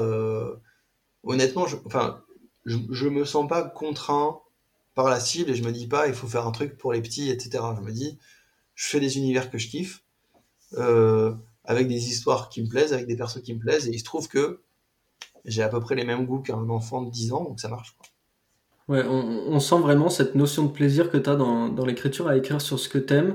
Oui. Comme, comme, tu le disais tout à l'heure, euh, quand tu parlais des univers, tu as, une certaine excitation à parler de, des, des univers, à en développer. Euh, comment on, on trouve cette force-là, cette, cette motivation-là quand on enchaîne les projets comme toi? Euh, Bah, je sais pas. je sais pas, en fait. Pour le coup, c'est il y a, y a un Ouais, et encore une fois, on va revenir sur, sur des termes. Euh, il y a une gourmandise, il y a un appétit pour, euh, pour le voyage, pour, euh, voilà, pour créer des trucs, créer des, des univers voilà, inédits dans lesquels tu as envie de te retrouver. Enfin, c'est. Puis après, il y a aussi. voilà, c'est aussi mon métier, c'est-à-dire que quelque part, il y a aussi cette idée que ce qui va effectivement te pousser à toujours recommencer, impérativement le fait que bah, qu'on on prend du plaisir parce que sinon, voilà, j'arrêterais de le faire, mais aussi parce que, bah, de toute façon, il faut, il faut créer d'autres projets, il faut vendre d'autres projets, il faut, il faut proposer d'autres choses parce que c'est notre métier. Et donc, euh, pour le coup, il y a cette, ce mélange de, bah, de raisons, voire de raisons même économiques, et puis de, plaisir. Après, moi, j'ai la chance aujourd'hui d'être auteur et producteur. Donc, euh, j'écris et je produis des trucs que j'écris, pas seulement, mais entre autres demain, si jamais, euh, si jamais j'ai plus euh, d'inspiration, si jamais ce, que, j'écris me plaît plus, si jamais, ou si jamais ça plaît plus à nos interlocuteurs, bah, pour le coup, je, je, je pourrais continuer toujours à, effectivement, à, à, produire d'autres choses, à faire pousser des auteurs, euh, une autre génération d'auteurs, ce qu'on fait d'ailleurs aujourd'hui. Hein. On, a, on, a, on, a, on a des auteurs, des réalisateurs, des designers qui sont qui sont de plein de générations et on, et on essaie toujours de, bah de, faire, de faire monter des gens euh, voilà, à des responsabilités différentes, etc. Pour te donner un exemple, aujourd'hui, dans toutes les séries qu'on a produites, exclusivement, il n'y a que des réalisateurs qui sont des pour qui c'est la première réalisation. D'accord, oui. On a vraiment pris que des que des réalisateurs dont on savait qu'ils allaient faire des super trucs mais à qui personne n'avait encore donné la chance de réaliser une série. Et ça, c'est voilà, c'est hyper important de, de passer le relais, de faire monter des d'autres générations, d'autres figures, voilà, aussi d'apporter. après, j'allais dire d'apporter de la diversité. Pour nous, c'est pas un effort parce qu'en fait, l'ADN même du studio fait que bon, bah, la diversité, elle est là, et, la, et, la, parité, elle est là. mais bon, ça reste quand même, bah, des, combats et des valeurs qu'on a envie de défendre. C'est-à-dire, voilà, on, a envie aussi de, pouvoir faire monter d'autres types de profils euh, que les gens qui sont en manette aujourd'hui. Nous, on est des producteurs différents. Donc quand je dis nous, je parle de, de Mariam et de moi. En fait, Mariam, c'est, mon associé et c'est aussi mon épouse. Et euh, voilà, qui est aussi une créatrice, qui est aussi réalisatrice. Et, et voilà, donc que ce soit Mariam ou que ce soit moi, bah, on, voilà, on essaie de pousser d'autres générations, d'autres profils. Euh, bah voilà, parce que, et des, gens qui méritent, qui ont peut-être c'est beau d'avoir des studios en France comme ça qui ont quand même euh, l'envie et, la fierté de, lancer des jeunes talents. Bah, c'est normal parce qu'en fait, euh, nous, on nous a, nous, personne nous a lancé, si tu veux. Donc, s'il faut rappeler Tony Parker à chaque fois. Euh. oui, non mais voilà, Tony nous a donné notre chance, mais mais mais il nous a permis de, mais, en fait, personne nous a nous a dit tiens, bah, tu vas créer une série, tu vas faire tu vas faire ça.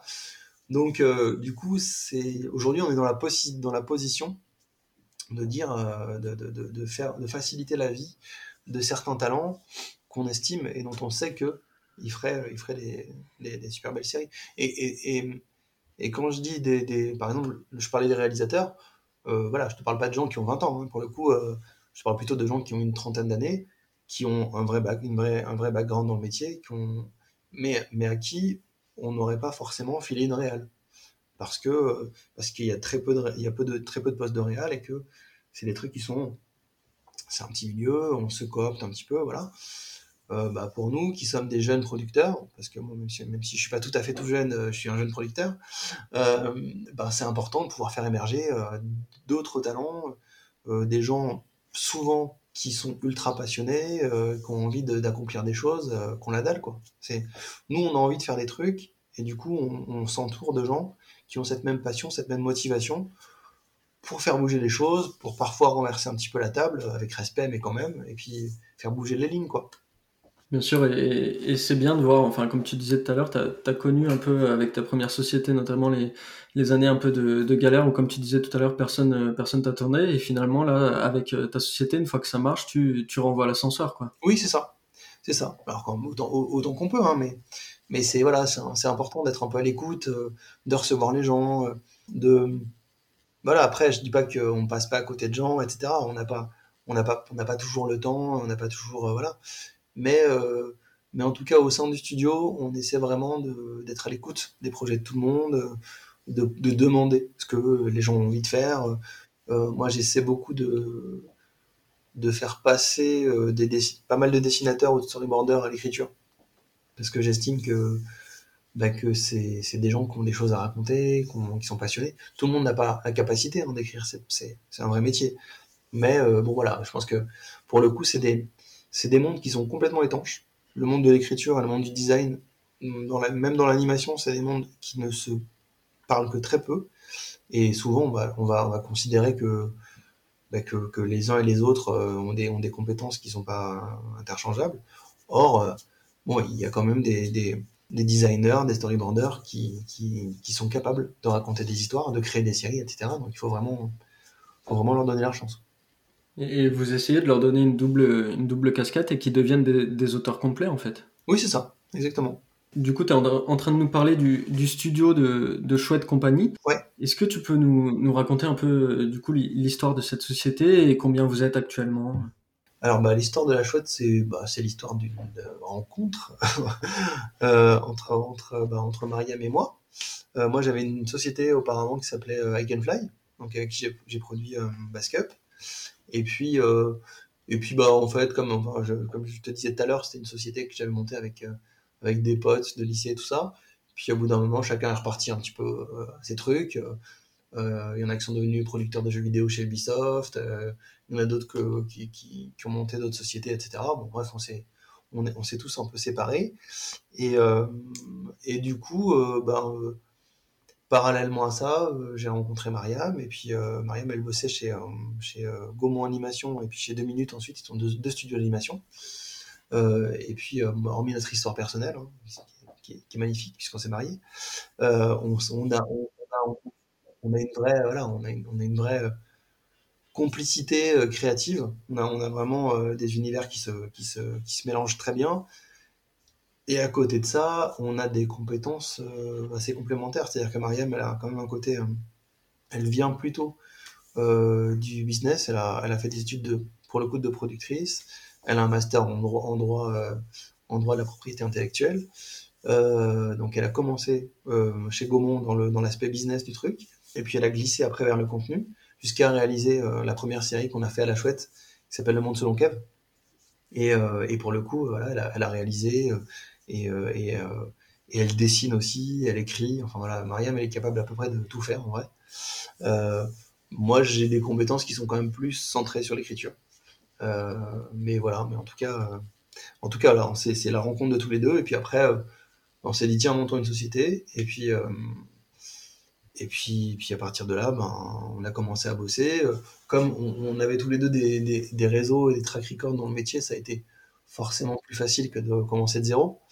Euh, et du coup, on s'est lancé avec, bah, avec deux séries. Euh, le Monde selon Kev, dont on savait que, voilà, en allant voir Kev Adams, euh, M6 pourrait pas nous refuser de faire, de faire une série. Enfin, il pouvait refuser, hein, mais on se disait que c'était quand même c'était quand même un, super argument. Et surtout qu'encore, encore une fois, à l'époque, c'était le Kev de Aladdin. Euh, voilà, euh, Soda venait juste de terminer. Enfin, il était tout en haut du truc. Et donc, effectivement, euh, effectivement M6 a, acheté la série. Et à côté de ça, on a fait une série un peu spéciale qui s'appelait Bategel et les aventures de la couille cosmique. Avec le studio Bagel et les youtubeurs Bategel. Et voilà, donc c'est une série, une série euh, voilà, c'était nos, deux premières séries. Et puis, par, parallèlement à ça, on, a commencé à développer euh, Adroners, et puis par la suite Imago, etc. etc. Euh, aujourd'hui, ça, ça, représente combien de personnes à la chouette? Bah, Écoute, en ce moment, je dirais qu'on est une trentaine. Voilà. On est une trentaine. je pense que dans pas très longtemps, on va monter à peu près 50. et après, bah, il arrive, en fait, comme la, la, majorité des gens sont des intermittents du spectacle, les designers et tout ça, euh, en gros, il, peut arriver qu'on soit qu'une dizaine. D'accord, ça bouge un peu selon les, les commandes, quoi. Ouais, c'est ça. Bon, ça fait longtemps qu'on n'a pas été 10, hein, mais, euh, mais, euh, mais bon, globalement, voilà, il, il, pourrait arriver qu'on soit entre deux saisons d'un truc, et, que, et que du coup, bim, en fait, tous les, les intermittents partent sur d'autres trucs, et puis après reviennent, enfin, c'est la, beauté du statut pour le coup. C'est qu'en fait, tu peux vraiment. Euh, c'est assez élastique, quoi. Et du coup, tu nous disais, pour la suite, donc on a Imago qui va arriver euh, sur TF1, mais tu disais, il y avait aussi un, dessin animé qui est en, qui est en préparation avec, euh, avec Disney, Golf Force, donc sur le, sur le football. c'est une consécration de, de, faire un dessin animé pour Disney? Oui, oui, oui, c'est vraiment pour le coup une consécration parce que bah, moi je suis très très fan de Disney aussi j'ai un, un, pass annuel à Disneyland. D'accord. non, mais, honnêtement, je vais, on, va, on va souvent à Disneyland juste pour se balader parce que ça, ça permet de. Je sais pas, c'est un endroit qui me, qui, qui m'apaise et qui me permet de trouver plein de trucs. Donc, juste pour aller boire un café de temps en temps, on, y va. Donc, oui, non, c'est un, un rêve, effectivement, de, de travailler pour Disney. Alors, après, c'est, c'est Disney, euh, c'est pas les mêmes équipes, voilà, c'est pas tout ça, c'est pas un long métrage Disney, hein, mais mais bon, voilà, euh, quand tu vas à Londres, euh, dans les locaux du truc, euh, bon, voilà, c'est quand même cool, quoi. Et que t'as ton petit pass avec Mickey dessus, bon, bah, voilà, on va pas se mentir, t'es fier de toi, quoi. Mais du coup, c'est un, c'est une série animée. Est-ce que, est-ce que tu peux déjà dire sur combien d'épisodes, sous, sous, quel format? Ah ben, c'est 26 x 26. Ok. C'est 26 x 26. c'est une série, en fait, en fait, c'est une série de, c'est une série de foot qui se déroule, en fait, c'est dans le même univers qu'Imago, en fait. Donc c'est une sorte d'univers étendu. Euh, c'est dans le même univers qu'Imago, mais c'est sur un autre continent. Et du coup, c'est euh, donc euh, une partie qui est plus occidentale, voire latine, en fait. On est un peu mi-occidental, mi-Amérique du Sud dans le dans l'univers. Et, et disons que la, la magie est, utilisée différemment et en fait les gens n'ont pas d'imago, mais ils ont des sortes de pouvoirs eux-mêmes directement. D'accord. Évidemment, du coup, quand, bah, quand, euh, quand ils jouent au foot, bah, il y a aussi des pouvoirs. Du coup, ça fait des parties de foot un petit peu plus spectaculaires que, que d'autres. Est-ce que c'était un désir de ta part de, de, relier les deux univers dès le départ? Oui, oui, parce que bah, c'est pour moi, pour le coup, c'est le truc ultime. C'est l'aboutissement ultime, ce serait d'arriver. Bon, c'est un développement avec Disney. C'est un développement qui dure depuis longtemps. Et, et, les, les, développements avec ce type de, de grosses structures euh, peuvent toujours capoter à tout moment. C'est-à-dire que jusqu'ici tout va bien, mais euh, on n'y est pas encore. On peut très bien, euh, tu vois, parce qu'en fait, il y a, un changement de direction, il y a un changement de truc, ils ont plus envie de faire de foot, etc. Enfin, ça peut partir très vite. Donc, on crie pas victoire. Mais néanmoins, jusqu'ici tout va bien, non seulement touche du bois, mais en plus, voilà, pour moi, c'est effectivement avoir deux séries d'animation dans le même univers. Oui, ça c'est pour le coup, c'est la consécration, c'est génial. Parce que pour le coup, tu as réussi à faire un univers étendu. Euh, voilà, c'est top. Tout à l'heure, tu nous disais quand tu, quand tu parlais d'écriture que euh, des fois tu savais pas forcément si ça allait si ça allait marcher ou pas. Est-ce qu'il y a vraiment cette, euh, cette question-là, cette peur-là quand, quand tu écris de savoir si une fois que c'est diffusé, que ça t'appartient plus finalement, que tu plus dans l'écriture, etc., est-ce que ça va marcher? Ah oui, non mais ça c'est horrible. Ça c'est horrible parce que bah parce que t'as beau, euh, beau avoir fait une belle série, c'est le cas, honnêtement, c'est le cas de Droners, on est, on est très content de, de, la série qu'on a faite.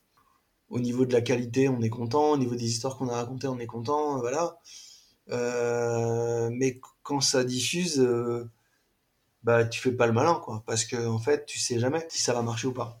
Et, euh, et honnêtement, euh, ouais, c'est, ça peut être dur, quoi. Ça peut être dur. Après, on va, on va pas se, on va pas se plaindre. Hein. C'est, c'est dur toute proportion gardée par rapport à des trucs, des vrais trucs durs. Mais euh, mais oui, euh, quand c'est diffusé et que tu attends les chiffres, euh, ouais, c'est un peu c'est un peu chaud parce que parce que non seulement c'est ça qui va décider si tu continues ou si tu t'arrêtes, ça c'est une chose, et que tu as envie de continuer, donc voilà. Mais aussi, en vrai, tu fais pas ça pour toi, quoi. Tu fais ça pour les gens, tu fais ça pour les petits, et tu as envie qui kiffent le truc. Tu envie de, de reconnaissent que, ce que tu as fait, euh, ce, pourquoi, ce sur quoi tu as passé 4 ans de ta vie, euh, et ben voilà, quelque part, euh, quelque part, ton public, il va décider en, il va décider en 20 minutes, il a décidé s'il aime ou s'il aime pas. Est-ce qu'il y a des petits trucs comme tu maintenant tu as l'expérience à la fois de, producteur et de scénariste Est-ce qu'il y a des petits trucs, des, des petits conseils, un, petit savoir-faire pour euh, pour au moins euh, assurer, pour au moins te rassurer euh, et te dire que ça va marcher quand tu écris Non, non, il y a pas, y a pas de pour le coup. pour le coup, c'est enfin vraiment enfin le, le vrai le seul vrai truc c'est se faire plaisir en fait. C'est se faire plaisir, c'est c'est quand tu écris, euh, quand, tu, quand tu dessines, quand tu fais la mise en scène d'un épisode, à tous les corps de métier, il faut, que, il faut que tu te fasses plaisir. Si tu te fais plaisir, il y a quand même une petite chance pour que les gens qui regardent éprouvent aussi du plaisir à, voir le truc. Euh, si jamais toi tu t'emmerdes déjà, ou si tu fais ça machinalement, ou si tu fais ça par contrainte, bon, logiquement, il euh, n'y a pas de raison pour que les gens kiffent un truc que toi-même t'as pas kiffé faire, quoi c'est c'est un peu bête, mais je, je, pense que c'est c'est la seule vraie règle. C'est euh, faire ça avec euh, avec honnêteté, avec passion, et, et, ça va marcher. Logiquement, euh, si tu arrives à transmettre ce truc-là, ça devrait marcher. Ce qui honnêtement, ce qui s'est passé sur Droners, hein, c'est que c'est c'est assez rare, mais mais de A à Z, tous les tous les gens qui ont participé à cette série se sont fait plaisir. Euh, non seulement au quotidien, en étant ensemble, etc., mais, mais en écrivant, en, faisant le design, en faisant la mise en scène, etc. Même le studio d'anime euh, qui est à Shanghai euh, et qui, avec qui on n'a pas des contacts tous les jours, quand ils, quand ils recevaient notre matériel, ils kiffaient le truc, ils avaient envie de faire mieux. Et il y a un côté passage de relais, c'est-à-dire que toi, tu vas faire un truc, tu te défonces, tu passes le relais à l'équipe d'après, qui reçoit un truc qui est cool, alors ils ont envie de se défoncer et de faire encore mieux, et de faire monter, et de faire monter, et de faire monter le truc. Euh, et, et, dans ces conditions-là, ça marche. Voilà. Parce que si jamais toi, tu fais le truc par-dessus la jambe, euh, je vois pas pourquoi les gars qui sont après toi, qui vont partir de ton truc que tu as fait par-dessus la jambe, ils seraient chiés à faire quelque chose de bien. Et c'est pour ça que parfois, tu as des séries où, euh, où il se passe rien, parce qu'en fait, euh, bon, bah, j'ai, c'est un taf, hein. Je veux dire, euh, voilà, c'est, je jette pas la pierre aux gens qui le font comme ça, comme un taf. Mais moi, je trouve que c'est un peu plus qu'un taf, et que notre job, c'est, c'est de se défoncer pour, bah, pour, pour sortir le meilleur, ne serait-ce que pour que les gens qui passent après toi kiffent recevoir quelque chose de bien, et voilà, c'est transmettre, le, transmettre la passion de plus en plus, de plus en plus. Et voilà, Droners, c'est pas la, pas la, pas la meilleure série du monde, mais euh, compte tenu du budget, compte tenu des contraintes, compte tenu de, de ce qu'on pouvait faire, ben, est fier de ce qu'on a fait. Ouais, vous avez fait le maximum. On a bien compris du coup cette idée, cette notion de de, plaisir en, faisant un, métier passion et du coup de permettre à, chacun de, se surpasser, de se dépasser. Est-ce que du coup tu as des, tu as des, résultats avec, euh, avec Droners? Est-ce que, est-ce que tu sais combien ça fait de part de marché? Est-ce que, est-ce que tu connais les statistiques? Est-ce que ça a marché, bien marché? Bah, Droners, ça a très bien marché. Euh, on est sur une moyenne de à peu près 30% de part de marché, ce qui est très bien. Hein, ce qui est un très bon score. Hein, euh, voilà, on est, euh, on est sur un score, euh, voilà, on est sur un très très bon score. TF1 est très content. On a fait quelques pointes à quasiment 35%, donc c'est très bien. quand on parlait tout à l'heure de chiffres et de est-ce que tu as la pression, etc. le premier jour de diffusion, on a fait un mauvais score on a fait moins de 20, on a fait 19, enfin, qui est pas dans l'absolu un mauvais score, mais c'est un mauvais score pour TF1. C'est-à-dire que euh, il y a une moyenne de ce que fait TF1 euh, à, cet horaire-là, et on n'était pas dans ce qu'ils espéraient. Et ben voilà, et ça fait voilà, ça fait mal. Après, ce qui a été intéressant, c'est que c'était, on était en quotidienne, c'était pendant les vacances, et du coup, ben le lendemain on a fait un peu mieux, le surlendemain on a fait un peu mieux, et un peu mieux, et un peu mieux, et un peu mieux, et on a fini la semaine voilà, plus de 30%. Et ce qui est rare, en fait, une, sorte de une remontada comme ça, c'est assez rare. et bien, c'est que, ben, les, les, gens, les enfants connaissaient pas la série, donc, euh, bon, ben, voilà, ils, ils, sont pas venus en masse, mais ceux qui ont vu la série sont revenus, puis il y a eu des curieux, le lendemain, ils sont revenus, et puis ça a fait plus de monde, plus de monde, plus de monde, et puis du coup, on a fini à une très belle audience. Et voilà, bon, bah, ça, à l'inverse, c'est des, des, super belles sensations parce que bah, tu, là aussi, tu vis un truc, quoi. Tu vis un truc, euh, voilà, euh, quand t'as TF1 au téléphone et qu'ils disent, bon, bah là, c'est bon, on a fait ça et tout. Voilà, c'est des sens, c'est des. Ouais, c'est pas des trucs de Champions League, mais tu vois, quand même, quoi. T'es content. Du coup, ça a été un peu l'ascenseur émotionnel, là, sur cette première semaine de, de diffusion? Ben oui, parce qu'en fait, tu, tu, tu, te dis, bon, on a fait quand même une belle série. Euh, pourquoi ça marche pas, euh, pourquoi ci, pourquoi ça? Alors après, tu sais très bien que c'est, le premier jour, tu vas pas tout miser sur le premier jour, mais quand même, ça, pique. donc voilà, et donc là, se dire que ben, TF1 est très content, que c'est des vrais scores qui légitiment qu'on fasse une deuxième saison, ben voilà, ça, ça fait plaisir parce qu'on se dit qu'on va pouvoir continuer l'aventure et ben voilà, c'est beau.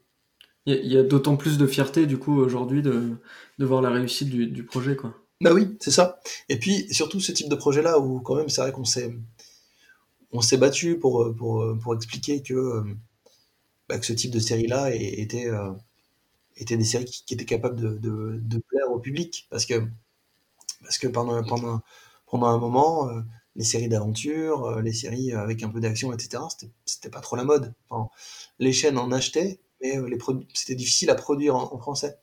Donc, il y a une série qui a tout changé hein, sur, euh, dans ce, dans ce game-là, c'est Miraculous. Parce que Miraculous, bon, même si c'est pas la, plus grosse série d'action, c'est une vraie série qui est d'inspiration un peu japanime, un peu super-héros, euh, et qui a permis, bah, pour le coup, de, de, démontrer par A plus B que ce type de série-là pouvait faire des audiences de malades, créer des, des, des droits dérivés euh, de fous, et que voilà, on n'était pas obligé de faire Bob l'éponge. Quoi. Euh, et, donc effectivement, à partir de Miraculous, concomitamment, il y a eu le début des plateformes, et du coup, ça nous a permis effectivement d'installer ce type de série-là auprès des diffuseurs. Et euh, voilà, et auprès pas de tous les diffuseurs pour l'instant, mais euh, notamment l'équipe de TF1 qui est vraiment pour le coup très à l'écoute, qui prend des risques parce que bah, une série comme Droners, bon, il faut, il faut la supporter. Une série comme Imago, encore plus. C'est-à-dire que pour le coup, le fait d'être le fer de lance d'une certaine série avec de l'inclusivité, d'une vraie série avec un gros univers, avec voilà un truc d'aventure, un truc de, avec de la magie et heroic fantasy. C'est pas exactement leur ligne édito classique, euh, donc voilà, il faut vraiment euh, qu'ils soient, qu'ils aient, euh, qu'ils soient convaincus, qu'ils aient, qu'ils aient le courage et qu'ils aient envie de faire bouger les lignes. C'est un, c'est un travail d'équipe. Justement, on a une question pour Imago. il y a beaucoup de séries animées sur le sur le foot. Qu'est-ce qui donne la touche d'originalité à Imago? Par exemple, on, on, pense à, tu le disais tout à l'heure, Inazuma Eleven, Galactic Football, Captain Tsubasa. Alors c'est Goal Force, hein, la série de foot. Imago, c'est c'est pas. Euh, pardon, pardon, oui. Imago, c'est. Mais, mais du coup, bah, la, la touche d'originalité, je dirais que bah, je dirais que c'est euh, c'est le côté fantasy, c'est le côté heroic fantasy. Déjà, enfin qui fait que c'est pas ce qui fait que c'est genre original original, mais c'est ce qui fait qu'une série de foot avec des armures, on n'en avait pas encore. c'est pas pratique de courir en armure, mais Disney a insisté pour qu'il y ait des armures. Euh, mais voilà, en gros, il y a vraiment cette histoire, ce, ce côté heroic fantasy, euh, voilà, ce côté euh, effectivement armure, magie, euh, qui va donner, qui va nous permettre de justifier des mécaniques de coups spéciaux, de pouvoir à la Inazuma, mais avec une vraie mythologie en dessous. C'est-à-dire qu'Inazuma, euh, bon, à des moments, ils invoquent des pingouins, euh, bon, bah, on sait pas trop pourquoi, mais il y a des pingouins. Il y a le truc, il y a un dragon, il y a des machins. Voilà, là au moins, on part du principe que chaque, chaque joueur a un pouvoir à lui, et du coup, quand il joue, bah, il, fait différents coups spéciaux en rapport avec son pouvoir. Par exemple, on a, on a euh, euh, Ciel, qui est euh, la gardienne de but de l'équipe, qui est toujours un peu dans le, dans, le, dans le rush, etc. Et son pouvoir, c'est de ralentir le temps. Donc en fait, autour d'une bulle autour d'elle, elle ralentit le temps. Ce qui est pratique quand tu gardien de but. et du coup, voilà, l'idée, c'est aussi de caser des pouvoirs un peu un peu what the fuck. par exemple, Milo, son, son pouvoir, c'est de faire de la gelée aux fruits de faire des dômes de gelée ou des cubes de gelée géants. Voilà. Ça sert à rien, mais il qu'il va falloir qu'il fasse avec quoi. Donc voilà. Bah, je pense qu'on va bientôt, euh, on va bientôt euh, conclure euh, cette interview très dense. J'ai une petite question. Je sais qu'il y a beaucoup de beaucoup d'auteurs qui nous qui, qui nous regardent, d'auteurs de, de manga notamment, et qui préparent aussi des, des dossiers pour des maisons d'édition. Alors toi qui es toujours en, contact soit avec euh, soit avec des, des, producteurs, soit avec des chaînes de télé, soit avec des éditeurs, euh, qu'est-ce que tu conseillerais à un jeune auteur qui a, qui a préparé son dossier d'édition, euh, soit qu'il l'envoie à, à, son à un éditeur, soit qu'il va directement à un rendez-vous ensuite avec un éditeur? Bah, je dirais que tout va se jouer quand même un petit peu avant d'avoir fini son dossier, c'est-à-dire le conseil que je pourrais donner, c'est Bon, évidemment, alors faire une bonne histoire, les personnages, machin, voilà. Ça, la base, c'est que l'histoire soit bien, que les personnages soient bien, que ce soit bien dessiné. Bon. Le truc, c'est les producteurs, les diffuseurs, les éditeurs, ils reçoivent beaucoup, beaucoup, beaucoup de dossiers tous les jours. Il faut arriver à trouver le truc qui va faire que votre projet ressort euh, des autres, en fait c'est le petit argument marketing qui va faire que euh, l'éditeur va se dire ah oui tiens c'est malin. Ah oui tiens c'est vrai qu'il n'y avait jamais eu de série là-dessus. Ah oui tiens c'est vrai que si avec ce truc là on va pouvoir communiquer euh, là-dessus on va pouvoir faire du buzz là-dessus. C'est peut-être un peu euh, putassier hein, ce que je dis mais, mais c'est assez important. C'est il suffit pas d'avoir un bon projet pour être édité ou pour vendre une série. Il faut aussi euh, que la personne en face de vous comprenne assez vite qu'elle va pouvoir le vendre. Et ça, c'est primordial. Parce qu'en fait, c'est là où là, là, que se fait la différence entre, plusieurs bons projets. C'est un bon projet et un projet qui est marketable, qui va permettre de faire du buzz, qui va permettre de ressortir. Et voilà, alors c'est, jamais évident, hein, mais toujours essayer de se dire, comment je pourrais présenter mon projet, comment je pourrais le tourner? Euh, pour qu'il ait ce côté un peu inédit, ce côté euh, sexy en fait. Voilà, c'est faut toujours faut toujours avoir en tête que vous êtes en train de vendre quelque chose et surtout vous êtes en train de vendre quelque chose à quelqu'un qui va devoir le vendre derrière. Donc lui ce qu'il va chercher c'est quelque chose qu'il peut vendre. parce qu'on on, l'oublie souvent, on pense souvent que que le rôle de l'éditeur, c'est juste de, de, publier le, manga, en, en l'occurrence on parle de manga, mais son rôle, c'est surtout de le vendre à des lecteurs qui vont l'acheter.